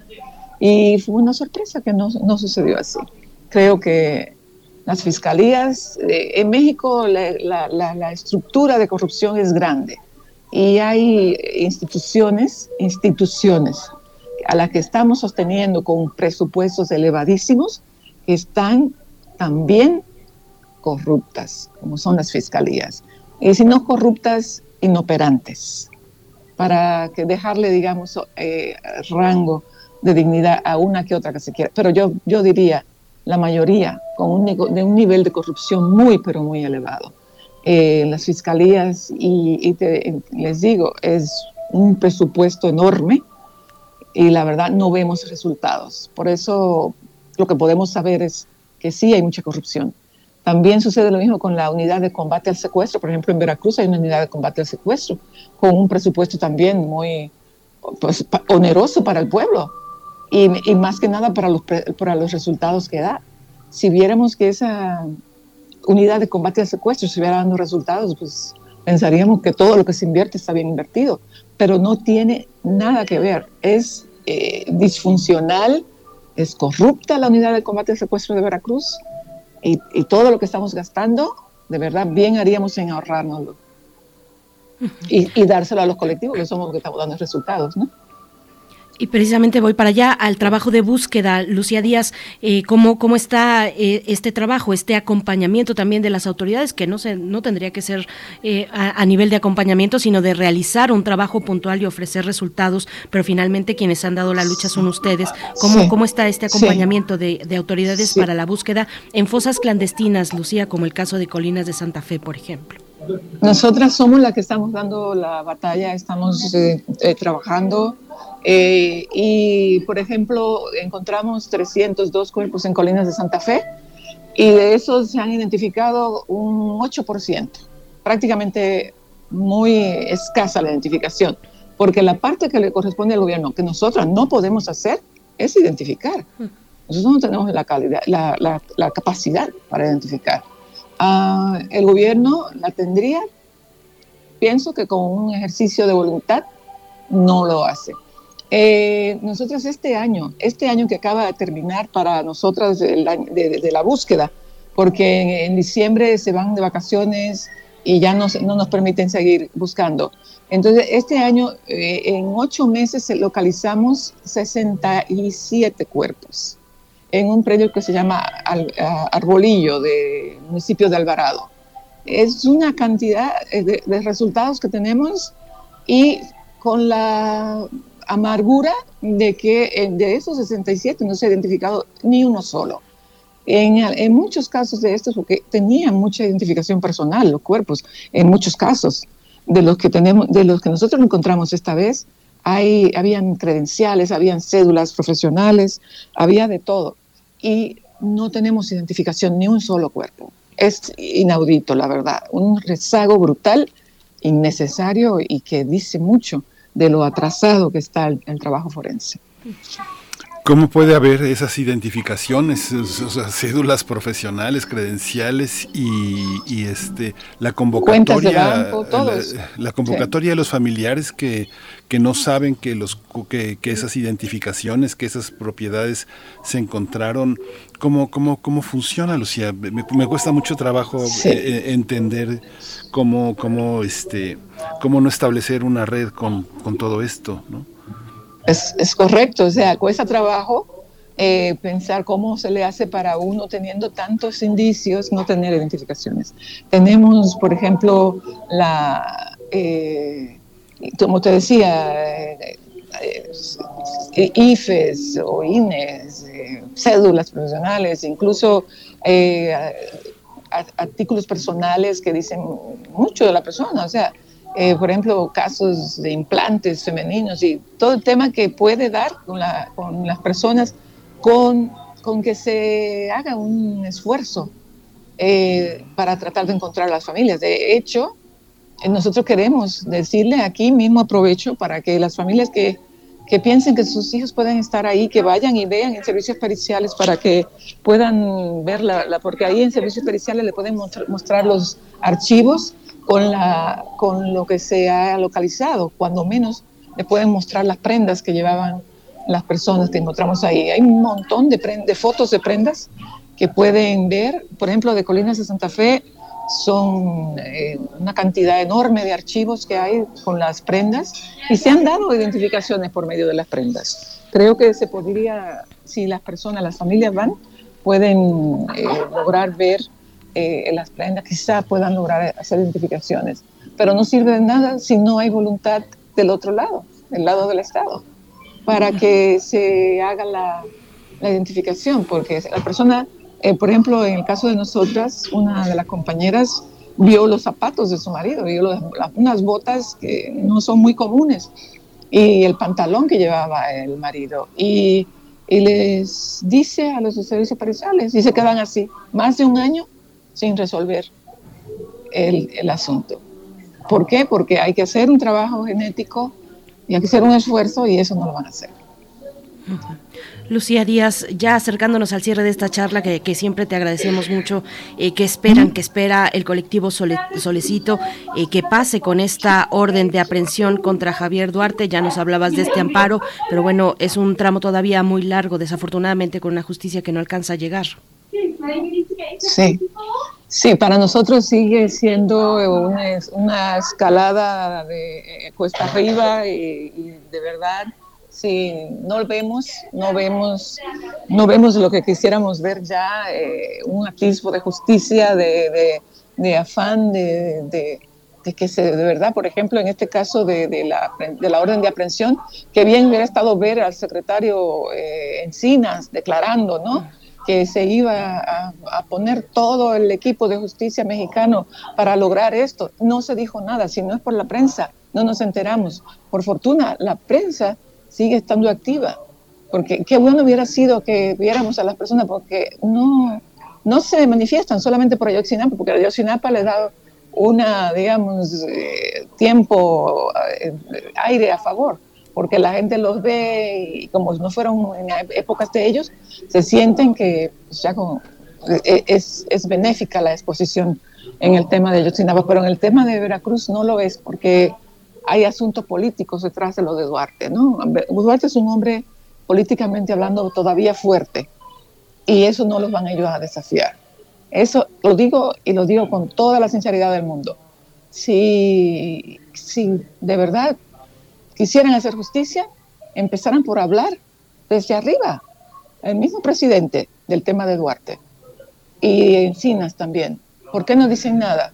¿Por qué este silencio tan ominoso? que si no nos enteramos por la prensa no sabemos nada. De que se giró la orden de aprehensión, de que se amparó el hombre, todas puras, puras cosas que se ven en la prensa y ni siquiera en la prensa principal. Se ven en las redes más que nada. Entonces quisiéramos que ya desde las verdaderas alturas de las decisiones políticas mexicanas se comiencen a, expresar en relación a esto.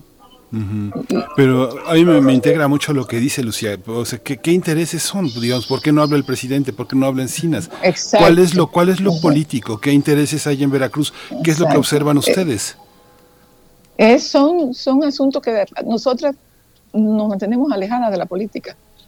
Pero sabemos, sabemos, porque si de verdad eh, creen en los derechos humanos, creen que esta, eh, lo que hizo Duarte fue de verdad, son delitos de lesa humanidad. Si de verdad creen todos, eh, y, ellos no solamente lo deben de creer, ellos, lo saben, porque no están alejados de, la, de, todos estos temas, ellos están, ellos son conocedores de primera mano de todo lo que va sucediendo. ¿Por qué no, han, no se han manifestado? ¿Por qué el silencio? Es una pregunta que nosotros nos hacemos. Desafortunadamente, como víctimas, como madres, seguimos en la oscuridad. Pues Lucía Díaz, directora del colectivo Solecito de Veracruz, muchas gracias por compartir con la audiencia. Gracias a este ustedes, de verdad. Muchísimas gracias por el espacio. Y disculpen que le digo que a la estación de camión, pues sí hay mucho ruido. Eh, un abrazo para todos y feliz día. Muchas gracias por este tiempo que se dio en una estación de camión de hacer estas declaraciones. Muchas gracias.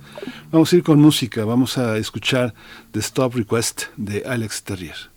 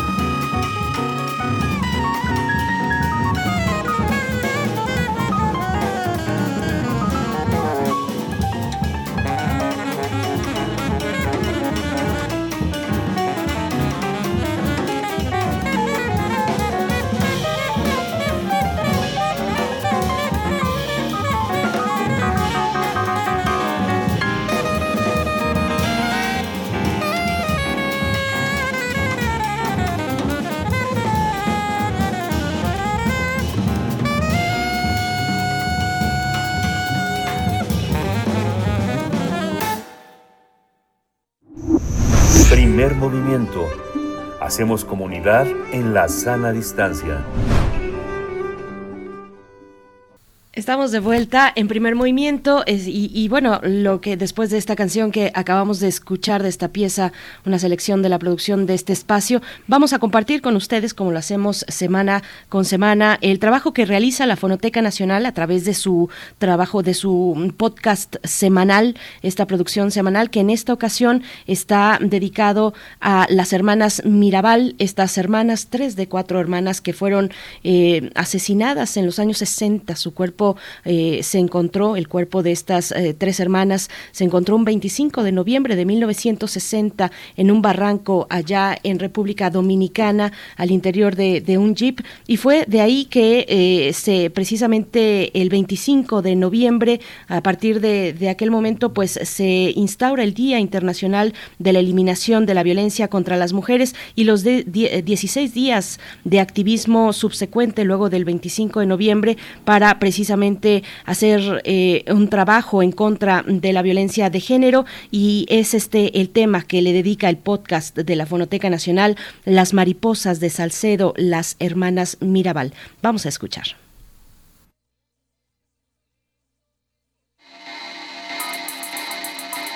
Fonoteca Nacional, la Casa de los Sonidos de México. Esta semana las mariposas de Salcedo, las hermanas Mirabal.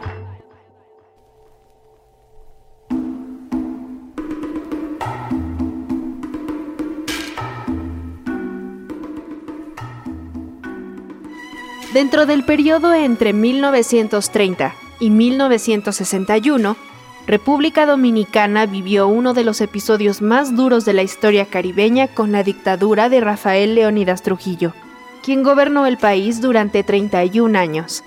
Algunos críticos consideran su dictadura como una de las más sanguinarias de América Latina, y es conocida como la era de Trujillo.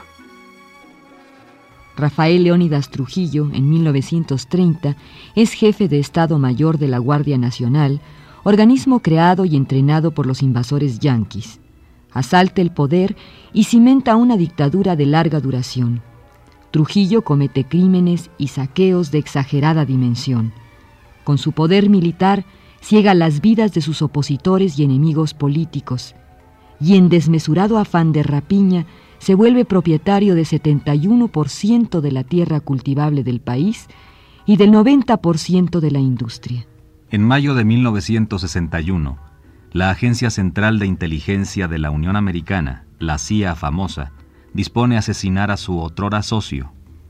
En un féretro gris y con sus botas grises, termina sus antaño dorados días el dictador del Caribe. Hasta 1963 se realizan las primeras elecciones democráticas. De ellas sale electo Juan Bosch. Siete meses dura en la silla presidencial el escritor dominicano. Un golpe de Estado lo derroca. Vuelven los militares del trujillismo. En abril de 1965 estalla la rebelión constitucionalista que encabeza el patriota coronel Francisco Camaño Deño. En mayo de ese mismo año, los Marines norteamericanos invaden la isla. Son 35.000 infantes de marina. Ellos preparan el acceso a la primera magistratura del señor Joaquín Balaguer.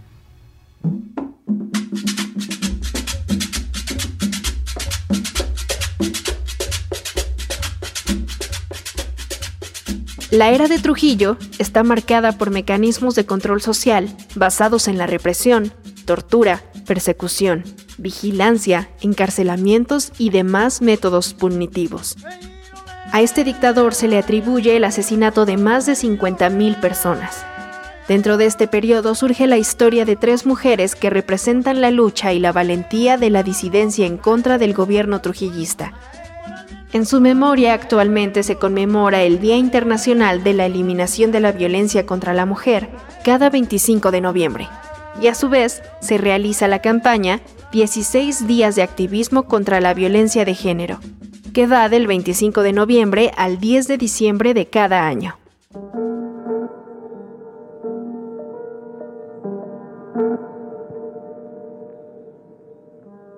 Fueron cuatro hermanas originarias de Ojo de Agua Salcedo en República Dominicana. Nacieron en el seno de una familia trabajadora, unida y fuerte. Minerva, Patria, María Teresa y Bélgica Mirabal. Gracias al testimonio de esta última, Bélgica, a quien llamaban Dede, podemos conocer hoy una extensa y detallada versión de la vida, el pensamiento, la lucha y el desenlace de sus tres hermanas, a quienes se les atribuye el impulsar el derrocamiento de Trujillo, gracias a la valentía y perseverancia para enfrentar al régimen. En su libro Vivas en su jardín, Memorias, Dede Mirabal nos ofrece un retrato escrito sobre cada una de las mariposas, como eran nombradas de forma secreta las hermanas para no ser delatadas durante la participación en la lucha antitrujillista. Minerva, Patria, María Teresa y Bélgica vivieron su juventud dentro de un ambiente lleno de represión. Las mujeres no podían desarrollarse académicamente, sobresalir en la esfera profesional y dedicarse a algo distinto más allá de ser esposas y tener hijos. Las hermanas Mirabal eran poseedoras de una inteligencia alimentada por la curiosidad y el gusto por los libros. Minerva particularmente tenía un gusto apasionado por la lectura. De ella, Dede escribe, Leer tanto fue quizá lo que la llevó a afianzar su patriotismo, sus ideas de libertad. Y por consiguiente influir a sus hermanas Patria y María Teresa a seguir sus ideales. De las cuatro hermanas, Minerva sobresalió intelectualmente, pues desde joven mostró intereses políticos.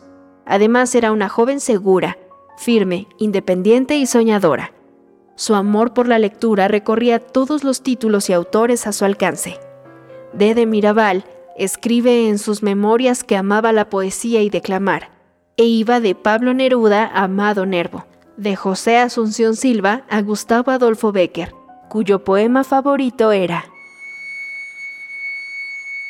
volverán las oscuras golondrinas en tu balcón sus nidos a colgar, y otra vez, con el ala a sus cristales jugando llamarán, pero aquellas que el vuelo refrenaban, tu hermosura y mi dicha al contemplar. Aquellas que aprendieron nuestros nombres, esas no volverán. Volverán las oscuras golondrinas. Gustavo Adolfo Becker.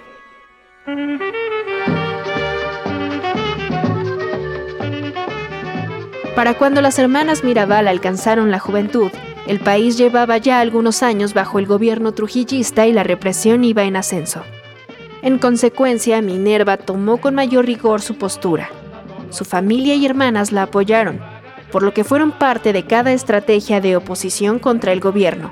De ahí la constante represión hacia la familia completa. Fue en 1949 cuando comenzó la persecución. Rafael Trujillo había organizado una fiesta en San Cristóbal, con la intención que asistiera la familia Mirabal y especialmente Minerva. Trujillo ya había escuchado sobre la joven idealista y quería conocerla. Se decía que el dictador solía perseguir a las muchachas que le gustaban y hacer con ellas lo que quería. Minerva, en cambio, tuvo un comportamiento de rechazo y una actitud retadora cuando el dictador, mientras bailaban, le hizo saber que mandaría a su gente para conquistarla. Y ésta lo mandó a conquistar a quienes mandara a convencerla.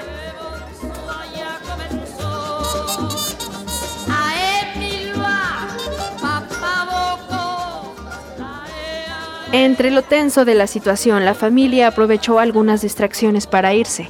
Ante este acontecimiento, Dede narra que, él, un todopoderoso, un hombre temido por todos al que nadie contradecía por miedo, porque mandaban a matar a cualquiera que se le opusiera, y aparece Minerva, una mujer temeraria que se atreve a decirle que conquistaría a quienes él mandara a convencerla. Esta anécdota, además de ser un modo elegante para eludir a un galán, fue una gran ofensa para Trujillo.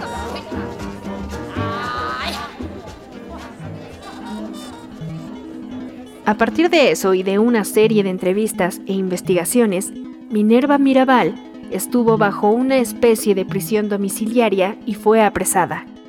Patria Mirabal, además de haber sido encarcelada junto con María Teresa, intentó continuar su vida con normalidad. Una década después, en 1953, intentó continuar sus estudios, proyecto que también le truncó Trujillo. Para poder reanudar su vida académica, tuvo que pronunciar un discurso durante un acto celebrado en honor a Trujillo. Aún así, se le impidió ejercer su carrera. Trujillo vigilaba celosamente a la familia y mandó apresar al padre. Pronto Minerva y varias de sus amigas terminaron igual. Fueron liberadas después de unas semanas. Enrique Mirabal, padre de las mariposas, en cambio fue apresado y liberado varias veces en los años posteriores, hasta que enfermó y murió en diciembre de 1953. Minerva se casó con Manolo Tavares, un hombre con quien compartía los mismos ideales. Dede Mirabal describe que era un hombre joven, muy atractivo, alto, apuesto, culto, que se expresaba con brillantez, que encantaba con su verbo. Había estudiado medicina en Chile y ahí conoció a intelectuales y escritores importantes como Pablo Neruda quien le prologó un libro contra Trujillo. Las cuatro hermanas contrajeron matrimonio, formaron familias con hombres con quienes compartían sus ideales de patriotismo y libertad, gracias a lo cual afianzaron su lucha.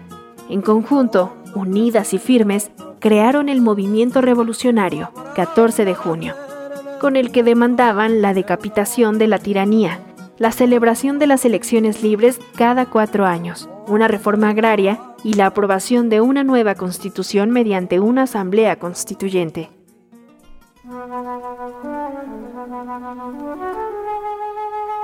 A través de la lucha de este movimiento, Minerva, sus hermanas y sus simpatizantes lograron organizarse un conjunto para enfrentar al régimen trujillista. Además, la joven revolucionaria dio a conocer sus pensamientos sobre la emancipación de la mujer, pues sostenía que las mujeres tenían que estudiar, superarse y ocupar el sitio que les correspondía en la sociedad, pues no podían continuar solo teniendo hijos y cuidando la casa.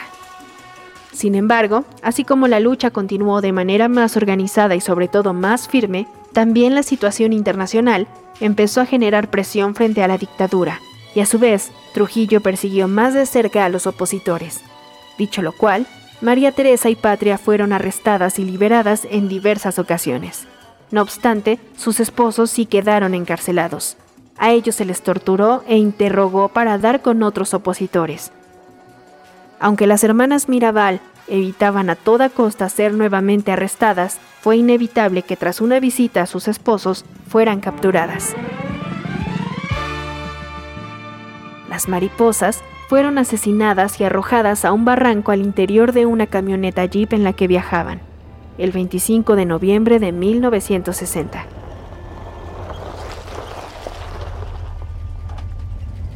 El acontecimiento fue hecho pasar como accidente, y así fue anunciado. Sin embargo, desde el primer momento, Dede Mirabal y su madre supieron que se trataba de un asesinato planeado para callarlas, sin que nadie pudiera hacer nada por ellas. El escritor dominicano Pedro Mir escribió en 1969 Amén de Mariposas, un poema dedicado a las hermanas Mirabal, en el cual se lee Es que hay columnas de mármol impetuoso no rendidas al tiempo y pirámides absolutas erigidas sobre las civilizaciones que no pueden resistir la muerte de ciertas mariposas. Cuando supe que tres de los espejos de la sociedad tres respetos del abrazo y orgullo de los hombres, tres y entonces madres y comienzo del día habían caído asesinadas, o asesinadas.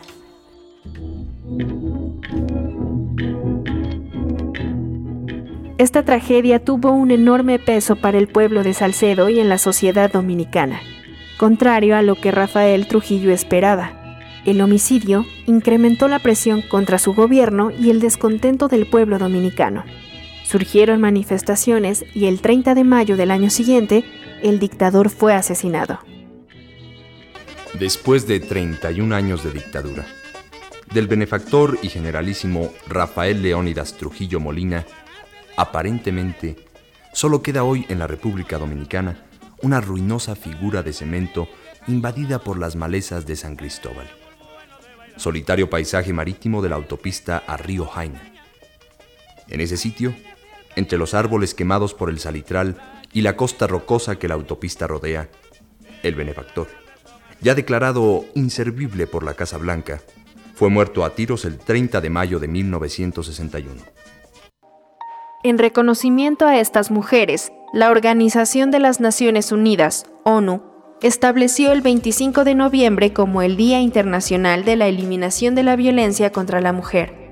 Sumado a las actividades de esta celebración, se originó la campaña internacional de 16 días de activismo contra la violencia de género, de forma anual que comienza el 25 de noviembre, en el Día Internacional de la Eliminación de la Violencia contra la Mujer, y continúa hasta el 10 de diciembre, el Día de los Derechos Humanos.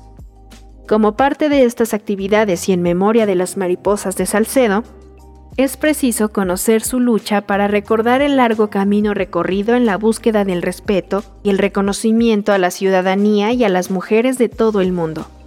Los documentos sonoros presentados en este podcast forman parte del acervo de la Fonoteca Nacional dentro de las colecciones Enrique Ramírez de Arellano, Radio UNAM, Manuel Enríquez, Juan Arturo Brennan y Radio Educación. Regresamos ya para despedir, para despedir esta hora, nos despedimos después de esta fonografía de este, después de esta fonografía, este espacio de la Fonoteca Nacional, nos despedimos de la Radio Nicolaita, nos escuchamos mañana de 8 a 9 de la mañana, no se vaya, quédese aquí, quédese en Radio NAM en primer movimiento. Queremos escucharte. Llámanos al 55 36 43 39 y al 55 36 89 89. Primer movimiento. Hacemos comunidad.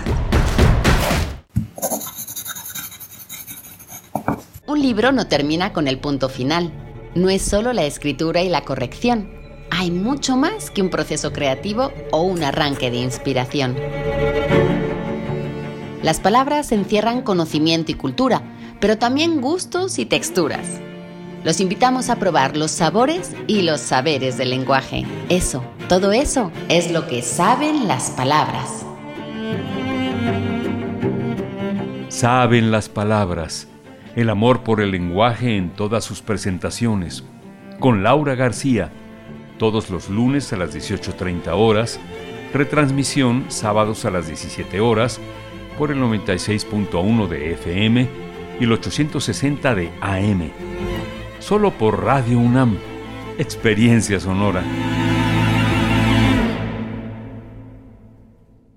Mi hijo tiene hambre de gloria. Es deportista.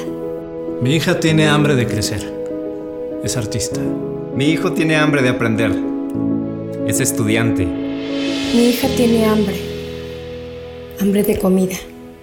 Estoy desempleada. Nadie en México por herencia del pasado debe pasar hambre. Por eso, desde el Partido del Trabajo impulsaremos el programa Hambre Cero, que otorgará alimentos a quienes no tienen que comer. El PT está de tu lado. Hace tiempo que la sala Nezahualcóyotl se siente vacía. Pero este parece un buen momento para recuperar terreno y regresar a los espacios que nos esperaban con los brazos abiertos. La Orquesta Filarmónica de la UNAM vuelve a recibir a su público en la sala Nezahualcóyotl. Consulta el protocolo COVID para asistir a los conciertos en música.unam.mx, diagonal protocolo-COVID, o escúchalos a través de Radio UNAM todos los domingos a las 12 horas. Es bueno estar de vuelta. Radio UNAM, Experiencia Sonora.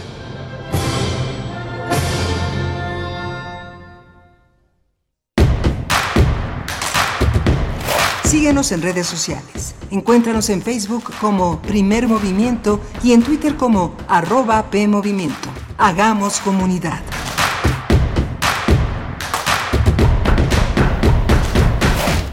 Hola, buenos días. Ya son las 9 de la mañana con 3 minutos.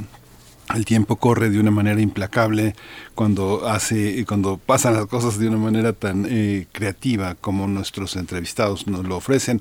Está eh, Frida Salívar en la producción ejecutiva, Socorro Montes en los controles de la cabina, Violeta Berber en la asistencia de producción y Berenice Camacho en la conducción de Primer Movimiento. Berenice, buenos días. Buenos días, Miguel Ángel Quemain, iniciando esta tercera hora de transmisión donde tendremos luego de la poesía necesaria la mesa del día porque se publicó la encuesta nacional de población privada de libertad de la libertad, la EMPOL 2021 por parte del INEGI, por supuesto, y vamos a estar comentando al respecto sobre los detalles, sobre qué nos dice de esta población que se encuentra en los centros penitenciarios de todo el país, de todos los estados de este país. Vamos a estar conversando con María Sirvent, ella es directora ejecutiva de Documenta AC y también nos acompañará Ángela Guerrero, coordinadora de la organización SEA Justicia Social, para hablar de los detalles y de lo que significa y de los, de los hallazgos y también de los retos que se tiene en términos de atención a la población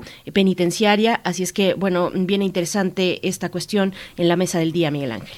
Sí, va a ser muy interesante este, de todos los mecanismos que permitan indagar en la vida de los policías. Es, es, es importante, es eh, interesante. ¿Usted ya vio, ya vio una película de policías? Una película de policías de Alonso Ruiz Palacios. Eh, eh, dicen que es un documental pero también es una obra de ficción, es interesante, dos horas de indagación sobre la actoralidad, la capacidad de unos actores de mimetizarse en el mundo de los policías, de indagar, de, de, aprender, y de dos policías que están eh, enfilados a tratar de entender qué quiere decir eso de ser policía, vicisitudes, corrupción, tramas tramas interesantes, pero bueno, ya, ya la verá y ya escuchará esta mesa que, este, que es bastante prometedora.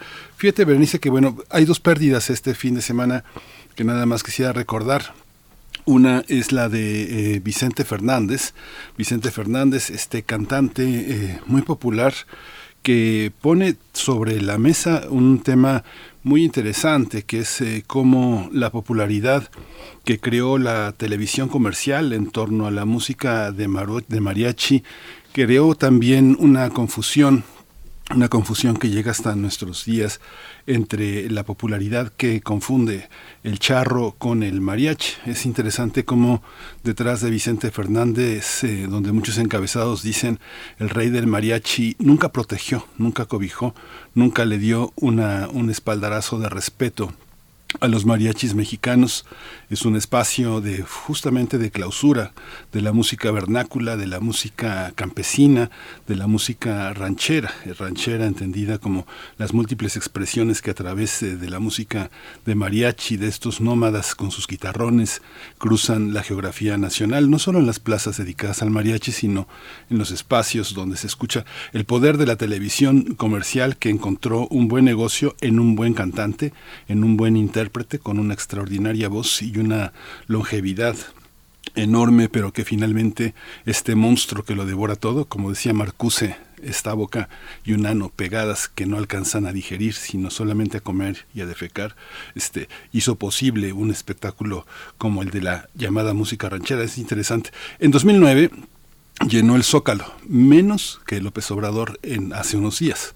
220 mil personas. Su potrillo, del que este, pidió perdón por este, mostrarse este, fuera del closet, este, llenó con 120 mil personas en 2016.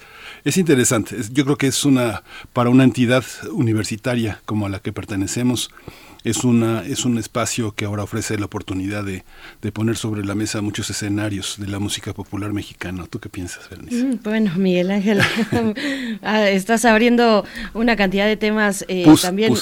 Sí, y, polémicos y, ríspidos también aquí que, que ojalá que nos quieran comentar en redes sociales. Yo el día de ayer, bueno, durante todo el fin de semana estuve como mucho seguramente también con un ojo a la cuestión de, bueno, muchas movilizaciones, por supuesto, ¿no? Eso hay que decirlo, muchas movilizaciones, tanto para este homenaje y este mm, velorio para Vicente Fernández allá en Jalisco, pero también acá en Ciudad de México, pues con un ojo puesto en el peregrinaje hacia la Basílica de Guadalajara Guadalupe y ahí también en medio de todo eh, las movilizaciones de personas migrantes en distintos lugares del país para el caso de los que llegaron a la capital que ya hemos eh, un poco eh, nos hemos acercado un poco a, ese a ese tema porque fue muy importante el día de ayer este enfrentamiento. La verdad es que yo honestamente escapaba un poco de esa crónica que estaba en muchos canales eh, de televisión abierta, eh, interminable la crónica, pasaban las horas y seguían en esta transmisión del homenaje a Vicente Fernández. Un poco yo me iba escapando pues para buscar otro tipo de información que me interesaba más el tema del peregrinaje y también de otro tipo de peregrinar que es el de las personas migrantes. Pero cuéntenos ustedes cómo lo vieron, cómo lo vieron, si es que estuvieron siguiendo estas transmisiones especiales por la muerte de Vicente Fernández. Eh, coincido pues en lo que comenta sobre los grandes medios, a quienes posicionan, en qué momentos y con durante cuánta duración de ese soporte de los medios masivos de comunicación para una figura como esta que finalmente terminó por una u otra cuestión pues encarnando al charro mexicano y que tiene un gran arraigo en nuestro país. Pero ahí están las redes sociales para que ustedes nos cuenten también, arroba P Movimiento en Twitter, Primer Movimiento UNAM en Facebook, pero ¿cómo, cómo ves Miguel Ángel?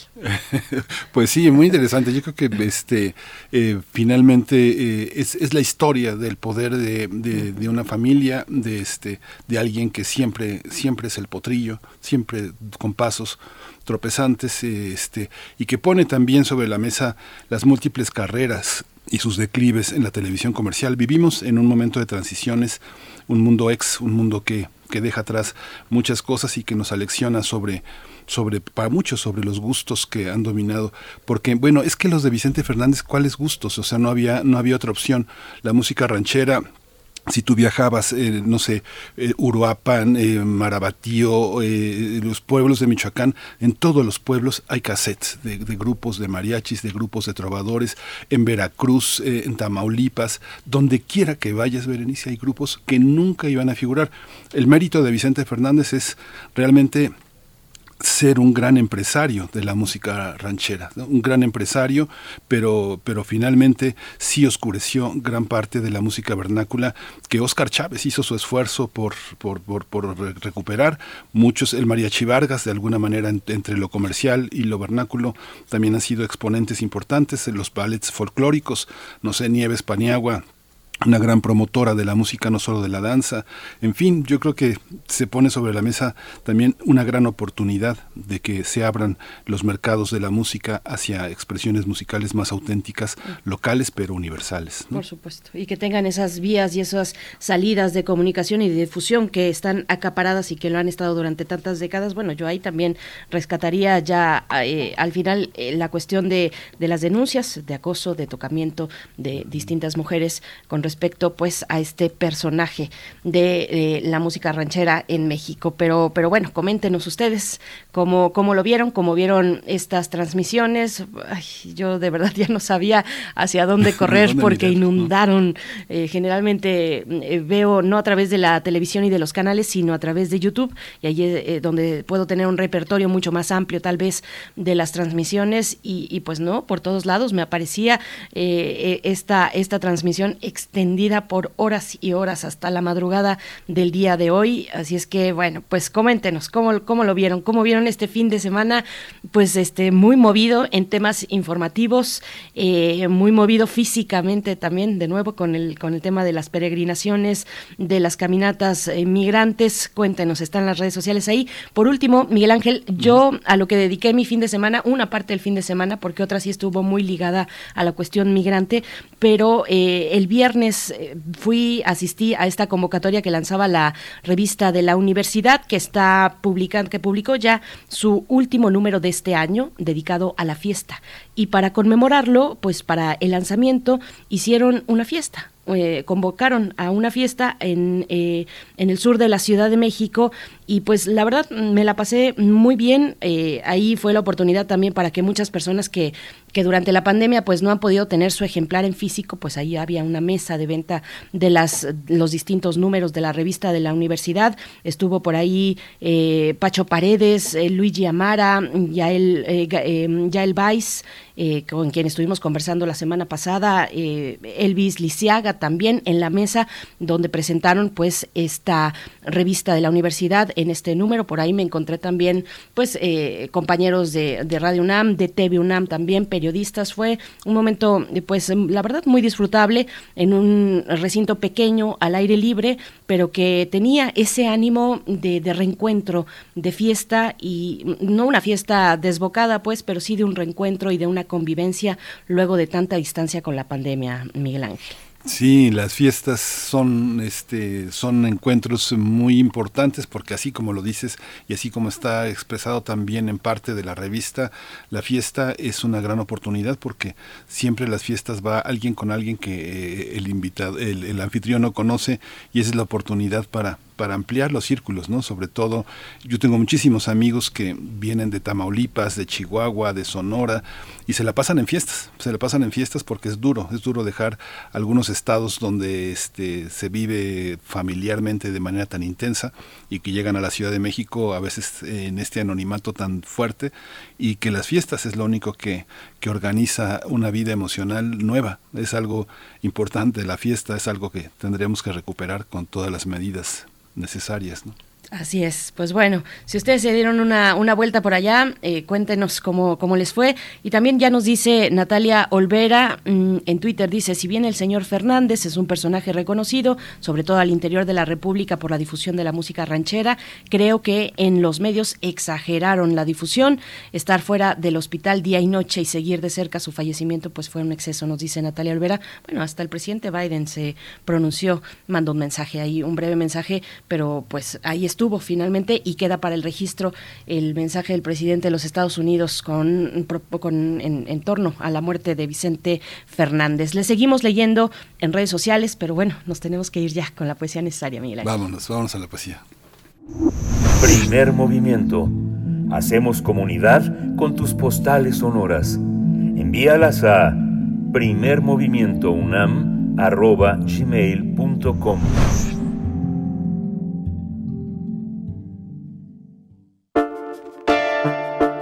Es hora de Poesía Necesaria. La editorial Ediciones Sin Nombre publicó este año 2021 una compilación muy interesante que pude acercarme el día de ayer. Me hice de un ejemplar, eh, una compilación de poesía del año 1 de la pandemia.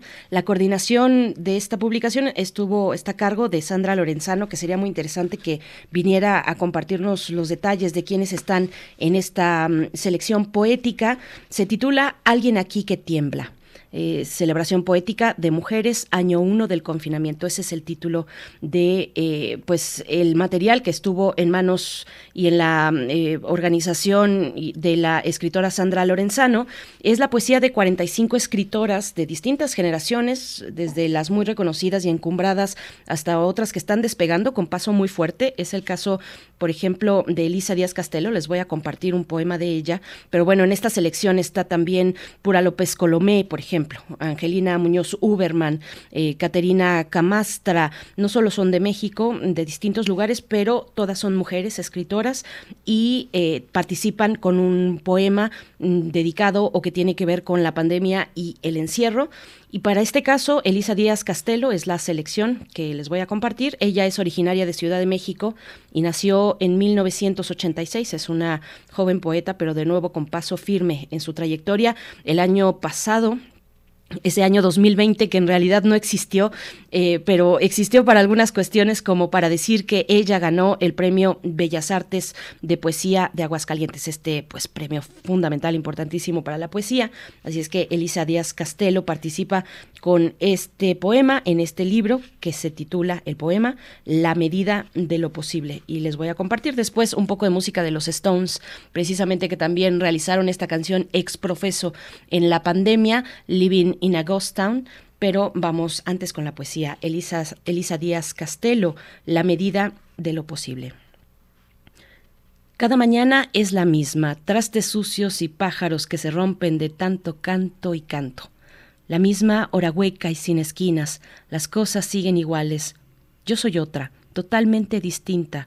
Olvido cómo verme al espejo, pero sé de memoria cómo cambian las sombras sobre los adoquines.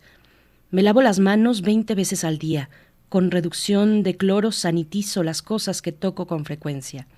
Años de cuarentena salvándome la vida sin vivir, o casi. Cerraron las fronteras, cerraron las casas, nos encerramos a piedra y lodo y alcohol, algunas veces whisky, y nuestros días apestan a detergente. Cuando nos preguntan cómo estábamos, cómo estamos, respondemos que bien, en la medida de lo posible.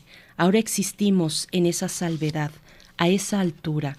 ¿Cuánto mide lo posible? ¿Dónde queda? Por la tarde, estadísticas y horas de ruido, minutos sin manecillas y hambre en soledad. Hace unos días entrelacé mi mano izquierda con la derecha por miedo a olvidar cómo se siente tocar y ser tocada. A veces no tengo sombra, el sol de la mañana me lastima, tengo sus cortes. Los días pasan como cachorros ciegos, alguien me llama y vuelvo, no hay nadie. La noche es una tumba mal sellada, mientras tanto en la pared el perfil de mis ancestros ríe y cada uno corresponde al amor del otro con olvido. Me equivoco en el recuerdo de lo más importante y al final confirmo que nadie en ningún sitio, nadie nunca. Soy un animal que se pudre y sigue, cumplí años y pliegues, cumplí noches y noches de índice categórico, vivo en la medida de lo posible.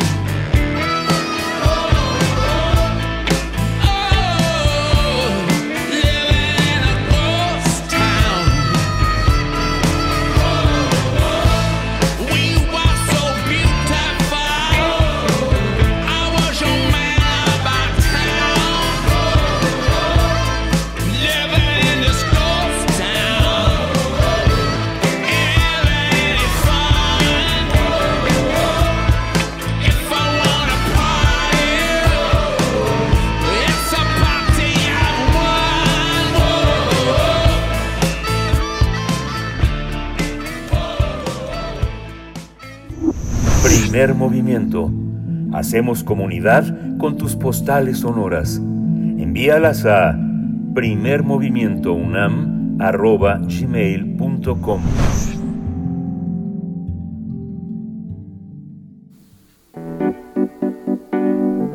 La mesa del día. En México, 8 de cada 10 personas privadas de la libertad fueron detenidas por policías o militares sin una orden de aprehensión en su contra. Además, 60% de los detenidos fueron intimidados antes de llegar a la agencia del Ministerio Público y casi la mitad fueron golpeados o torturados.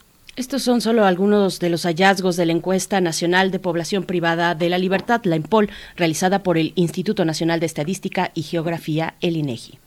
La EMPOL 2021 revela también maltratos en el Ministerio Público como incomunicación, golpes y torturas. La encuesta también indica que el 15% de las mujeres fueron violadas o abusadas sexualmente. De acuerdo con el documento dado a conocer el pasado 7 de diciembre, el 20% de las mujeres en prisión ha tenido un aborto. De hecho, la encuesta señala que las mujeres son el segmento de la población privada de libertad que considera tener mayores afectaciones. El 60.9% considera que al recobrar su libertad tendrá afectaciones para encontrar trabajo y el 31.2% cree que tendrá dificultades para reencontrarse con sus amigos. De acuerdo con algunas organizaciones defensoras de derechos humanos, la EMPOL 2021 muestra la carencia en México de una política integral de reinserción para las personas que salen de prisión.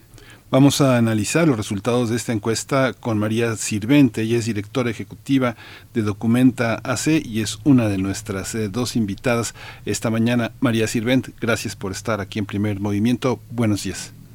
Hola, muy buenos días. Muchas gracias por la invitación. Gracias, María Sirven. Bienvenida. Por mi parte, yo presento a Ángela Guerrero, coordinadora de la organización SEA Justicia Social. Ángela Guerrero, buenos días, bienvenida y gracias por tomar esta comunicación.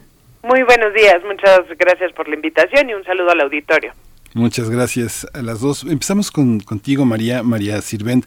Parece que esta, parece que esta eh, investigación, que esta encuesta nacional habla más que de las personas privadas de la libertad, de los que los encierran con una brutalidad y una y un encono terrible, desde policías militares hasta las personas encargadas de, de cerrar ese, ese primer ciclo. Cuéntanos cómo se observa de los dos lados, el lado A y el lado B de este mundo.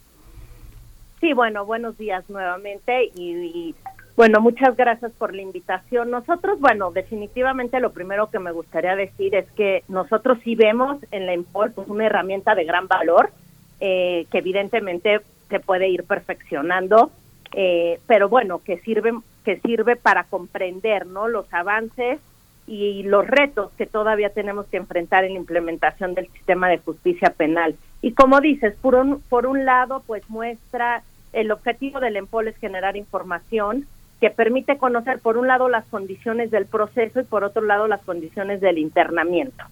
Eh, y bueno, trae información bastante general sobre el perfil demográfico de las personas que se encuentran en prisión, los tipos de delitos y las violaciones a los que se encuentran eh, eh, estas a las que se enfrentan estas personas tanto en el proceso como en el internamiento. Sí creo que en esta ocasión la EMPOL mejoró eh, su cuestionario de acuerdo a versus al del 2017, que es la primera vez que, que se aplicó, eh, muestra mucho más, eh, ahorita lo decían ustedes en la entrada, hay mucho más perspectiva de género, hay datos mucho más desagregados, es mucho más amplia. Sin embargo, todavía quedan sueltos pues muchos temas, ¿no? Muchos temas como por ejemplo el de personas con discapacidad, eh, por dar un dato, bueno, eh, Lempol evidencia que hay una disminución en los abusos de la autoridad en contra de las personas que están en prisión, pero sí preocupa mucho que, y ustedes lo decían, la persistencia de ciertos abusos en contra de personas detenidas en el Ministerio Público. En estos preocupa mucho todavía estos primeros momentos de la detención, en los un porcentaje muy alto eh, de las personas entrevistadas dice que fue víctima de tortura y bueno, y aparte hay un elevado índice eh, de, de violencia sexual y psicológica en contra de las mujeres, ¿no? Eh, un porcentaje alto, más o menos el 15.5 de las mujeres entrevistadas señalaron haber sido víctimas de violencia sexual. Entonces, bueno, creo que este, muestra todavía muchos retos, muchas violaciones. Hay muchísimos datos que podríamos dar, pero en esta primera intervención aquí me quedo. Ángela Guerrero, gracias por estar aquí, eh, coordinadora de la organización Sea Justicia Social. Este comentario de María también va enfocado en reconocer la utilidad de la herramienta y reconocer también los mecanismos de autocrítica que genera el propio Estado para entender que sus propios funcionarios son los ejecutores de la, de la violencia y darle la voz a unas personas que aparentemente han perdido la credibilidad y la voz, no solo la, la, credibilidad, sino también la voz. ¿Cómo entender esta parte que tiene una contraparte en la que los funcionarios dicen somos inocentes, ellos son unos criminales y nosotros solo los llevamos y ellos mienten? ¿Cómo entender, cómo entender qué, qué herramientas, qué mecanismos necesitamos desarrollar para entender de una manera más amplia?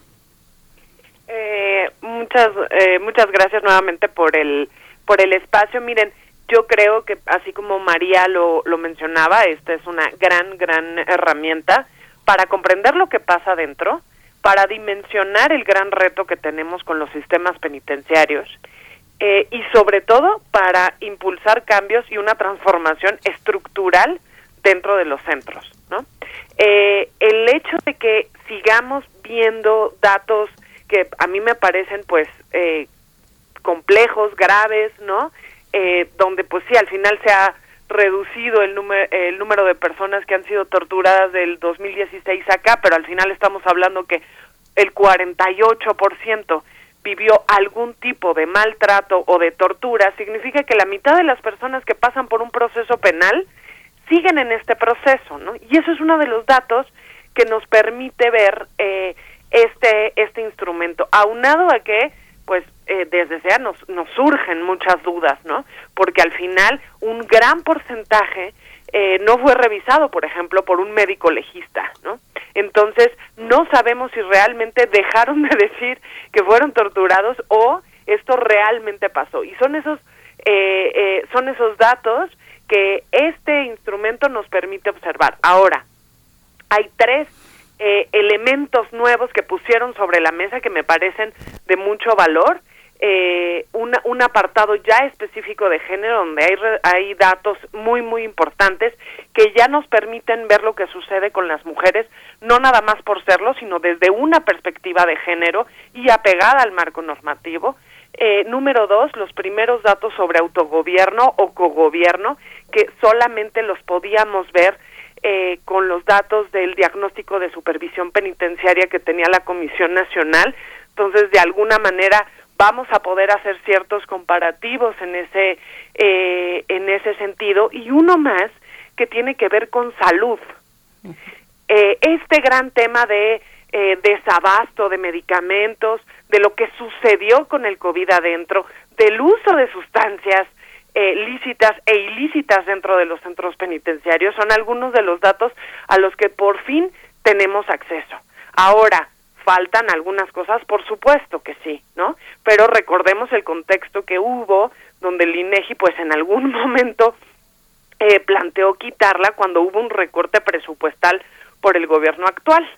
Y la primera que iban a quitar era justo esta. Yo aplaudo que hayan logrado encontrar la manera de sostener esta encuesta, de darle la importancia que tiene, porque como ustedes saben, pues no nada más estamos hablando de las 220 mil personas que están adentro, sino todo lo que genera tener este sistema de encierro en nuestro país que aumenta año con año.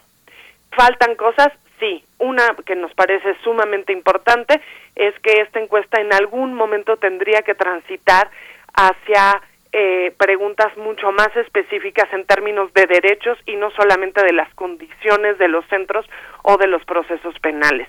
Nos faltan muchas preguntas, no nada más sobre expectativas de salida, sino también sobre los procesos de reincidencia, de regreso a los centros, pero pues tenemos una gran herramienta. Y un último dato que creo que es súper importante mencionarles es que por primera vez se utilizó una paleta de colores para identificar las diferencias que existen entre personas de tez morena o tez blanca y la manera en la que son tratados por el sistema penal. Este, este elemento creo que es clave para entender los procesos que tenemos de discriminación, de racismo eh, en nuestro país y que pues bueno en, en SEA estaremos eh, evaluándolos eh, y estudiándolos en estos en estas próximas semanas para poder tener datos más certeros en ese sentido. A ver, el periodo de referencia de la información eh, se mueve entre julio de 2020 y julio de 2021. El, levantamiento del cuestionario, aquí viene la fecha del 14 de junio al 26 de julio de este año. Son eh, un poco para seguir profundizando en el contexto en el que se realiza esta encuesta, María Sirvent. Eh, son meses de pandemia, con, como dice Ángela Guerrero, y lo sabemos, donde los temas de salud están en primera línea Está también otra cuestión importante, que es la presencia de la Guardia Nacional. Nos han dicho que el EMPOL eh, alcanza a rescatar esa parte del proceso del primer contacto, el proceso judicial que está en la detención y después la presentación ante un ministerio público. ¿Qué elementos pueden, eh, están, digamos, caracterizando y haciendo especial esta encuesta? Si nos pudieras comentar un poco más sobre el tema de salud, sobre lo de la Guardia Nacional, estos primeros meses donde en la pandemia que muchos procesos, muchos papeleos administrativos se detuvieron, se tuvieron que reformular para hacerse de manera virtual. Eh, ¿Qué hay de esa parte que tiene pues un componente, le da un componente especial a esta encuesta, eh, María Sirvent? Sí, bueno, eh, sí, las fechas son súper importantes, como dice Ángela, esos datos de salud, porque pues se, se enmarca en este contexto de COVID. Y aparte de los datos de salud, también resaltaría que es, es interesante poder analizar los datos sobre el contacto con el exterior, que aumentaron bastante las preguntas en la EMPOL del 2021 eh, versus la del 2016, pero es interesante, por ejemplo, que preguntan en los últimos 12 meses, ha recibido visitas familiares, de amigos, o sea, eh, ver qué tanto se ha limitado o no por, porque se redujeron las visitas por el COVID y cómo se ha garantizado este contacto con el exterior, creo que también es muy, eh, es muy interesante poderlo analizar como decía, la información que tiene el EMPOL es muchísima, es, complicado poderla tener analizada eh, toda hasta el día de hoy, pero sí, sí creo que hay muchos datos que, que son bastante interesantes. Algo que vimos que no aparece, que nosotros inclusive en su momento intentamos incidir con el INEGI para poder incluir esta medicación forzada y temas de salud mental, que también creo que recobran importancia en el marco del COVID y pues bueno, más allá de eso, desde Documenta tenemos documentado que hay muchísima medicación, sobre medicación en los centros penitenciarios. Eh, nosotros propusimos varias preguntas que se pudieran hacer y bueno, no aparece nada ni sobre temas de discapacidad psicosocial, eh, lo cual, bueno, eso es, como decimos, es una herramienta valiosísima, pero pues bueno, siempre se puede, se puede perfeccionar eh, vienen algunos datos sobre sobre pues, sobre si las personas han intentado suicidarse o no, lo cual pues, ahí se puede vincular con cuestiones de salud mental. No sé, hay como mucha información que creo que es interesante cruzarla. Eh, también quisiera eh, hacer mención que, bueno, esta encuesta viene a complementar otras encuestas que ya hace de por sí el INEGI o, o la información que saca mensualmente el órgano de prevención y readaptación social. Y creo que lo interesante es pues en poder empezar a comparar información, eh, eh, los datos y los hallazgos que aquí vemos. Eh, es difícil de comparar con la del 2016 porque, bueno, o algunos datos no se mueven o otros pues no se tocaron en la del 2016, pero sí hay cosas que se puedan comparar y sobre todo pues profundiza en la magnitud de los retos y de los problemas, lo cual pues se puede ver como una oportunidad, como decía Ángela, para poder proponer políticas eh, públicas eh, pues basadas en la evidencia y basadas en estos datos. Eh, no sé, yo creo que es este, una herramienta interesante que se podría ir desagregando, como digo, ¿no? Si queremos vincularlo con lo del COVID, verlo de salud, ver cuánto contacto con el exterior, qué tanto se, se, habían, se han limitado los programas. porque otro dato que me parece bien, bien importante que también sale en esta en POL es lo del plan de actividad. ¿No? Y el plan de actividades en el 2016 se hizo una pregunta muy general y en esta ocasión sí se preguntan cosas más específicas y uno de los hallazgos es que solo el 63% de la población dice tener un plan de actividades. Entonces esto es grave porque el plan de actividades pues al final son estos son los planes de reinserción y sí nos parece bastante grave que solo un 63% diga que tiene, ¿no? plan de actividades. Sí, es un mar de información muy interesante con muchas posibilidades y muchos cruces. Hay temas coyunturales como el tema de la pandemia, por supuesto, los derechos de las personas privadas de libertad en medio de la pandemia y hay otros que son un lastre que no terminan de resolverse en México, como es el tema de la tortura. ¿Cómo lo ves, Ángela Guerrero, con todos estos elementos? Eh, pues bueno, eh, abonando a, lo que está planteando eh, María, en efecto, y lo, y lo que dices tú, esto es un mar de datos que tendremos que ir eh, observando poco a poco. Pero de lo que sí nos habla, eh, si lo queremos ver como en una fotografía eh, mucho más amplia, ¿no? Como panorámica, es qué está pasando con nuestro, con, los procesos dentro del sistema penal. donde hay dos elementos graves, donde no hay órdenes de aprehensión, una de cada cinco personas eh, que está dentro fue presentada con orden de aprehensión, lo que indica que hay muchísima gente que está siendo detenida eh, en el o en el momento, ¿no? O de manera ilegal en muchos casos, donde hay serias serias eh, problemáticas en términos del proceso que se lleva cuando están en el Ministerio Público y sobre todo cuando vemos los procesos de tortura que se presentan antes de llegar y durante la estancia en el Ministerio Público, un lugar que debiera ser eh, el principal punto de respeto a los derechos de las personas que están siendo detenidas, de acceso a la justicia para quien está en este proceso y que son usuarios del sistema penal y que no nada más le garantiza a quien va a ser detenido o a quien fue detenido que llevará un proceso eh, transparente y apegado a derechos, sino también a la supuesta víctima que hay. ¿no? Eh, esto debería demostrar pues una problemática enorme que tenemos en ese sentido. Hay un dato que es brutal en ese en este punto donde eh, muestran las personas que han sido detenidas que por lo menos el 30% declaró que podían eh, que sus declaraciones fueron fabricadas que no se firmó una declaración, el 76% declaró que no había un abogado presente en el momento que le, que le solicitaron firmar su propia declaración. Y posteriormente observamos una serie de problemáticas dentro de los centros penitenciarios que, como mencionaba María, no hay eh, un plan de actividades, eh, no se puede ejercer el derecho a la alimentación de manera adecuada, hay graves eh, fallas en torno al tema de autogobierno, donde hay muchos centros en el país, donde muchas personas han declarado que otros internos son quienes tienen, por ejemplo, eh, acceso a las llaves, ¿no? O a, a determinadas celdas,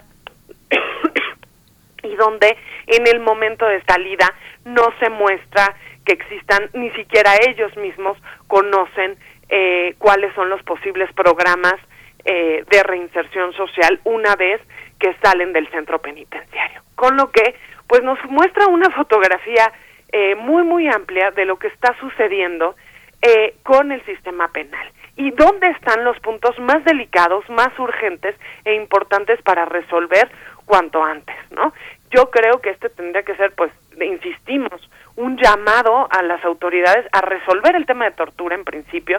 Yo vuelvo a poner sobre la mesa, el presidente en agosto mencionó que toda persona que fuera torturada tenía que salir de los centros penitenciarios. Con estos datos tendremos que poner básicamente sobre la mesa que la mitad de la población que está dentro de los centros tendría que estar fuera, porque si hubo tortura no hubo debido proceso y no sabemos en realidad qué fue lo que pasó tenemos que tener como ciudadanía, como las personas que están en el sistema penal, eh, que, que fueron detenidas, que son procesadas, que están siendo sentenciadas, pero también como víctimas, la garantía de que estos procesos se llevan de manera correcta. Y hoy lo que muestra el EMPOL es que no lo tenemos.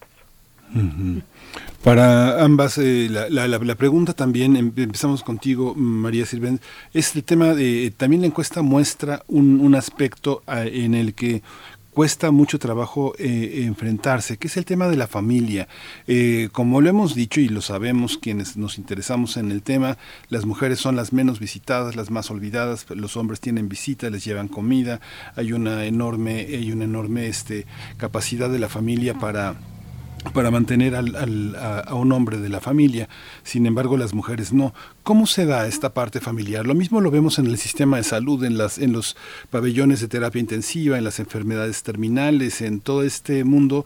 Siempre hay un familiar que está a punto de desbordarse y cada vez más en el sistema de salud hay una necesidad de observar a los familiares del paciente. Lo mismo tendría que pasar aquí? ¿Cómo se observa a los familiares de las personas privadas de la libertad?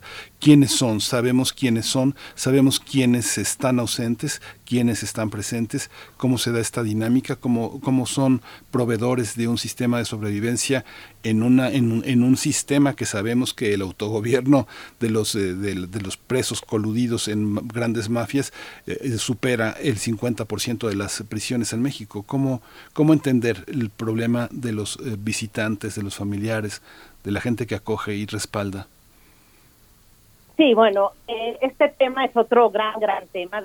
Eh, lo que nosotros hemos observado por nuestro trabajo directamente con familiares es que la prisión pues tiene un impacto no solo en la persona que es privada de libertad, sino en toda su familia, en su entorno social. ha recaído principalmente en las mujeres porque son las personas que se hacen cargo de ir a visitar a su familia y tiene un impacto en las relaciones familiares, pero también tiene un impacto muy grande en la parte económica. ¿Por qué? Porque ir a visitar a, a tu familia, pues tiene cuesta mucho dinero, porque cuesta en los traslados, cuesta el, el, día que vas a visitar y tú dejas de trabajar, cuesta este todo lo que implica, hay muchas hay muchos testimonios de familiares y datos en los que se puede ver eh, todo lo que tienen que pagar desde las entradas, el poder entrar ciertos alimentos, el poder tener una mesa durante la visita familiar, todo cuesta, todo cuesta en prisión y pues esto recae principalmente en las mujeres que van a visitar a su familia. Entonces el impacto es muy grande, porque es muy grande porque muchas veces la mujer que se queda fuera tiene que dejar de trabajar para poder mantener a la persona que está dentro de prisión porque también muchas veces eh, para la persona que está privada de libertad cuesta dinero estar este, con seguridad adentro de prisión, el poder pagar el, pase de lista. Entonces creo que el impacto es muy, muy grande, ¿no? Y si a esto le sumas que justamente del EMPOL se, deriva sobre, por ejemplo, este, dependientes económicos de las personas que están privadas de libertad, un porcentaje muy alto dijo que tenía dependientes económicos antes de entrar a prisión, eh, entonces, eh, imagínense, ¿no? Al final esta persona que, que, que, está privada de libertad, pues proveía dinero y ese dinero ya, ya no solo ya no está, sino el hecho que esté privado de libertad cuesta más dinero. Entonces, el impacto es muy grande, el impacto es grande este, para la familia. Y para las mujeres también un tema muy importante eh, que decía sobre que son menos visitadas y bueno, definitivamente eso es una constante, son mucho más olvidadas eh, pero también ahora se ve, por ejemplo, ahora que se entrevistaron también eh, parte del EMPOL a las mujeres de, de, eh, de Morelos, al Ceferezo del Ceferezo 16, que es el único penal federal de mujeres, eh, pues también se puede ver que el visitar a mujeres que están en el sistema federal es mucho más difícil, porque solo existe un penal de mujeres. Entonces muchas veces pues, alejan mucho de sus casas, y el poderlas ir a visitar cuesta muchísimo más dinero, ¿no? Y bueno, sucede en general en todos los ceferezos, eh, en todos los que están muy, muy lejos. Entonces, bueno, creo que todos todo esto nos tendríamos que preguntar en el momento que se impone la pena de prisión como pues, casi sin excepción, ¿no? Como única pena en vez de poner otro tipo de penas que podrían tener menos impacto eh, para la familia, para la persona y para la sociedad. Claro. Ángela Guerrero, la misma pregunta es la misma, ¿cómo lo percibes tú desde, desde, desde esa otra trinchera en la que tú estás? Eh, bueno, pues coincido, coincido con María, la realidad es que el impacto en las mujeres es eh, muchísimo más desproporcional eh, que en el caso de los hombres, ¿no? Vale la pena aquí mencionar que ah, hay un cambio en, en términos de cierto, el ejercicio de ciertos derechos de las mujeres dentro de los centros, ¿no? La, la encuesta eh, muestra que eh, la, estas proporciones tan amplias que antes teníamos, ¿no? Estas diferencias tan grandes entre las visitas, por ejemplo, de hombres o de mujeres, se han empezado a cortar. ¿Esto qué significa? Que empiezan a visitar más a más a las mujeres, pero en determinados lugares del país, ¿no? Como bien María lo mencionaba, el gran tema acá es esta diferencia que hacemos entre aquellas que están en el Centro Penitenciario Federal número 16 y los otros centros. Ahora, yo llevaría esta información con cuidado porque al final la encuesta fue levantada durante la pandemia. Entonces tendríamos que ver que este dato se sostenga eh, hacia adelante y esto no necesariamente implica que eh, las familias están eh, tomando la decisión de no abandonar a, las mujeres que están en los centros, sino creo que hay otras variables que están jugando. Un dato muy, muy importante, eh, dentro de la Ley Nacional de Ejecución Penal se establece un apartado específico para eh, las mujeres que están eh, dentro de prisión, ¿no? Que es un, un, apartado sobre derechos sexuales y reproductivos. Un dato que llamó nuestra atención fue que el 20% de las mujeres que se habían embarazado dentro abortó en los centros penitenciarios de todo el país. Este es un dato importante porque hay una diferencia eh, pues grande entre eh, la, las mujeres en general que ejercen su derecho a decidir y las que están adentro. Es decir, hay una proporción mucho mayor, sobre todo en mujeres mayores de 30 años, adentro de los centros.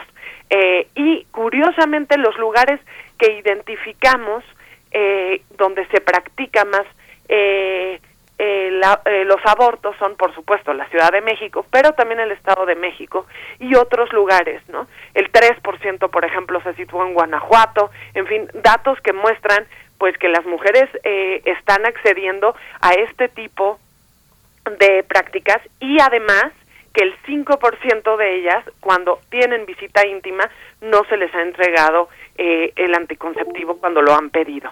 Entonces, eh, es una es una nueva fotografía que tenemos gracias a las nuevas preguntas que están incorporando eh, pero pues que muestra todavía un largo camino por recorrer para que las mujeres puedan eh, decidir sobre eh, cómo llevar eh, tanto su vida sexual como reproductiva dentro de los centros.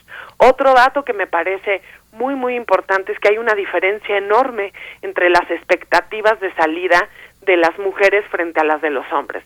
Notamos que hay una mucho mayor preocupación en el caso de las mujeres y que esto, por supuesto, se relaciona con la vida que llevan una vez que salen del centro penitenciario en torno a conseguir trabajo, por ejemplo, ¿no? En torno a regresar eh, al, al lugar de origen de donde, eh, incluso en el espacio donde fueron detenidas, ¿no?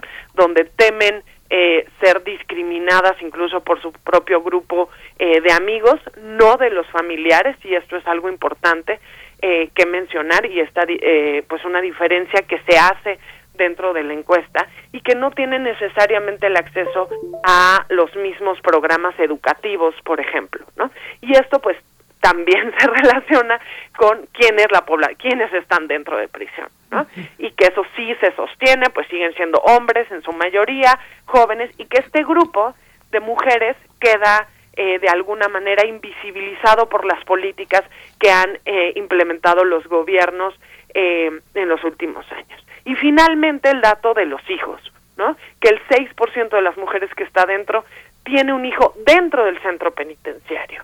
Y esto pues tendría que llamar la atención, no necesariamente para que los menores salgan del centro penitenciario, sino para que tomemos en cuenta ese 6% de mujeres para que, como mencionaba María, podamos pensar en otro tipo de alternativas alejadas a la prisión, para que no el menor esté fuera, sino el entorno familiar en el que él se desenvuelve sea mucho más positivo. Por supuesto. Pues bueno, es muy revelador todo lo que nos comentan, les agradecemos y también invitamos a la audiencia a que se acerque porque desde sus respectivos lugares, María, Ángela, eh, pues realizan materiales de difusión más accesibles, infografías, por ejemplo, donde nos dicen el 2.7%, de acuerdo a estos datos del EMPOL, el 2.7% de la población penitenciaria fue diagnosticada con COVID-19, por ejemplo, el 93, 94.3% son hombres, 5.7 mujeres y hay una población de jóvenes ahí, el 62% eh, son la mayoría en rango de edad que se encuentra en centros penitenciarios entre 18 y 39 años. Muchas gracias a ambas. María Sirvent de eh, Documenta, directora ejecutiva de Documenta, gracias por esta participación. Muchas gracias, muchas gracias por la invitación. Hasta pronto igualmente, Ángela Guerrero. Muchas gracias, un, un saludo muy afectuoso para ustedes. Muchas mm, gracias, Ángela Guerrero. Desea Justicia Social. Nos vamos con música. Vamos a ir con vamos a ir con música. Ay, pensé que nos íbamos ya con la doctora Clementina, pero vamos a escuchar antes a Luca Ferraris y Carlitos Vázquez en La piel del cerro.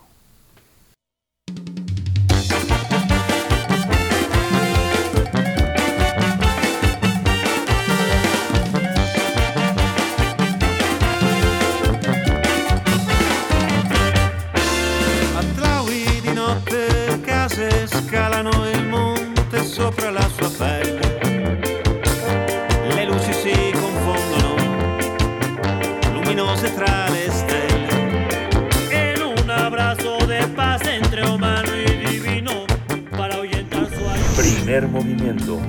Hacemos comunidad con tus postales sonoras. Envíalas a primermovimientounam.gmail.com Biosfera en equilibrio. Estamos ya en presencia de la doctora Clementina Equigua para hablar de la Navidad, época de paz y contaminación excesiva. También, ¿cómo estás, querida Clementina? Bienvenida. Muchísimas gracias. Buenos días. Pues ya listándonos para todas estas avalancha de celebraciones que se nos vienen encima. Bueno, ya empezamos desde ayer, ¿verdad? Sí, las posadas. Y, sí, bueno, pues hace un par de semanas eh, mi alumna Lina Ángeles y yo estuvimos conversando precisamente sobre este tema y particularmente sobre los arbolitos que compra la gente durante esta temporada navideña. Nos preguntamos cuáles serían los preferidos, si naturales o artificiales. Y nos llamó la atención que cuando preguntó por su cuenta de Instagram a sus amigos, 18 de 23 de ellos respondieron que tendrían arbolitos artificiales. Algunos de ellos dijeron que los han usado desde hace dos años y otros dicen que hasta por más de 20 años. Entonces ella y yo nos preguntamos, ¿qué arbolitos artificiales compra la gente? ¿Qué hay en el mercado? Nos pareció que la opción más obvia es eh, comprarlos en cualquier supermercado, así que Aline se fue a visitar varios de ellos para ver de qué materiales estaban hechos. Tristemente, después de visitar varias de las tiendas más conocidas de nuestra ciudad, se dio cuenta de que los empaques no tienen mucha información acerca de los materiales que contiene un árbol eh, artificial, así que decidió investigar en tiendas en línea. Pero la información básica de muchos árboles a la venta en ese medio tampoco detalla el material del cual están hechos. Solo en unos cuantos se dice que son de plástico, PVC o metal. Mirando con más cuidado, nos quedó claro que un gran porcentaje de los árboles artificiales están hechos de PVC, que es un polímero de gran resistencia, el cual se le calcula tiene una vida útil de 50 años en promedio. Considerando esta duración, querría decir que tendríamos que utilizar nuestro bonito y muy duradero árbol de Navidad artificial casi toda nuestra vida para que sea una inversión rentable desde la perspectiva ambiental. Sin embargo, el gancho para vender más arbolitos es la enorme variedad de colores que van desde un básico verde hasta un exótico color negro, al color bugambilia o inclusive azul metálico. Entonces surge la siguiente pregunta. ¿Será que, ¿Será que a lo largo de 50 años o hasta menos, en 10 años, tendremos los mismos gustos o que seguirá la misma tendencia de decoración? Entonces es inevitable volverse a preguntar a qué ritmo se desechan estos productos tan duraderos. Así que esa pregunta se la dejo a nuestro auditorio. Pero ¿qué es el PVC del que están hechos la mayoría de los arbolitos artificiales? El PVC es un polímero termoplástico denominado policloruro de vinilo. El PVC es un derivado del petróleo que se utiliza para muchísimas cosas, entre ellas las botellas para bebidas, tubos, cables y un amplísimo etcétera. Esta diversidad de usos se debe a que una de sus características es su enorme resistencia, pues no se corroe ni lo degradan microorganismos como hongos o bacterias. Además, es de gran fortaleza la abrasión, y eh, pues dura muchísimo. Entonces, si decides comprar un árbol natural, dependiendo de si es cortado o en maceta, la primera recompensa que recibes es el aroma que inunda toda la casa. Si se elige un árbol en maceta, en algún momento lo podrás trasplantar a tu jardín. Y si compraste una especie nativa, incluso podrías donarlo a alguna campaña de reforestación. Si vas a cortar tu arbolito, elige uno de los lugares certificados por la CONAFRO. Considera que comprar un árbol de una plantación implica que ya han pasado más de 10 años desde que se sembró hasta que se corta, tiempo que fue una valiosa fuente de captura de CO2. De acuerdo con la Comisión Nacional Forestal, o como digo, CONAFOR, las plantaciones forestales comerciales constituyen a nivel nacional una actividad prioritaria, ya que por un lado son un importante apoyo económico para que la gente eh, que vive en zonas rurales pueda vivir decorosamente y además ayudan a la restauración de la cobertura arbórea y proveen servicios ecosistémicos. La producción de árboles de Navidad es una valiosa alternativa para contrarrestar la mancha urbana. Eh, se estima eh, que se producen alrededor de un millón de arbolitos eh, naturales, aunque no satisface la demanda de 1.5 a 2 millones de arbolitos eh, que se requieren para nuestro mercado. Tristemente, al igual que los arbolitos de plástico, muchos árboles naturales terminan en la basura. Así que la opción para disminuir la basura en este sentido es llevarlos a centros de acopio para convertirlos en composta. La acumulación de desperdicios navideños no se limita a los arbolitos marchitos y secos o a los árboles de, Navidad artificiales. Le añadimos las compras de adornos, eh, las piñatas, los plásticos, los platos desechables, los regalos y una larga variedad de artículos, lo que convierte a diciembre en el mes de más generación de basura. Según un comunicado de 2020 de la Secretaría de Obras y Servicios de la Ciudad de México, durante este mes suelen producirse hasta 4.000 toneladas extras de desperdicios al día. Entonces, la recomendación es pensar cuidadosamente en todo lo que compramos para estas celebraciones decembrinas. Y bueno, si hemos estado todo el año abatiendo nuestra producción de basura, no caigamos en la tentación de romper nuestros hábitos de consumo en esta temporada y compremos inteligentemente. Y bueno, pues le deseo a todos nuestros radioescuchas una tranquila, eh, unas tranquilas fiestas decembrinas y muchísimo éxito para el próximo año. Y llenos de salud. Muchas gracias, querida Clementina Equigua. Te eh, escuchamos en Navitare eh, esta tarde. Muchísimas gracias por esta participación y lo mejor para ti. Claro que sí, igualmente y abrazos para todos. Gracias. Nos vamos ya. Muchas gracias. Ya nos vamos. Ya nos dieron las 10. Esto fue primer movimiento. El mundo desde la universidad. Radio UNAM presentó Primer Movimiento, El Mundo desde la Universidad, con Berenice Camacho y Miguel Ángel Quemain en la conducción, Frida Saldívar y Violeta Berber, producción, Antonio Quijano y Patricia Zavala, noticias, Miriam Trejo y Rodrigo Mota, coordinadores e invitados, Tamara Quirós, redes sociales, Arturo González y Socorro Montes, Operación Técnica. Servicio Social, Lisette Pérez e Iván Chavarría. Locución, Tessa Uribe y Juan Stack. Quédate en sintonía con Radio UNAM. Experiencia Sonora.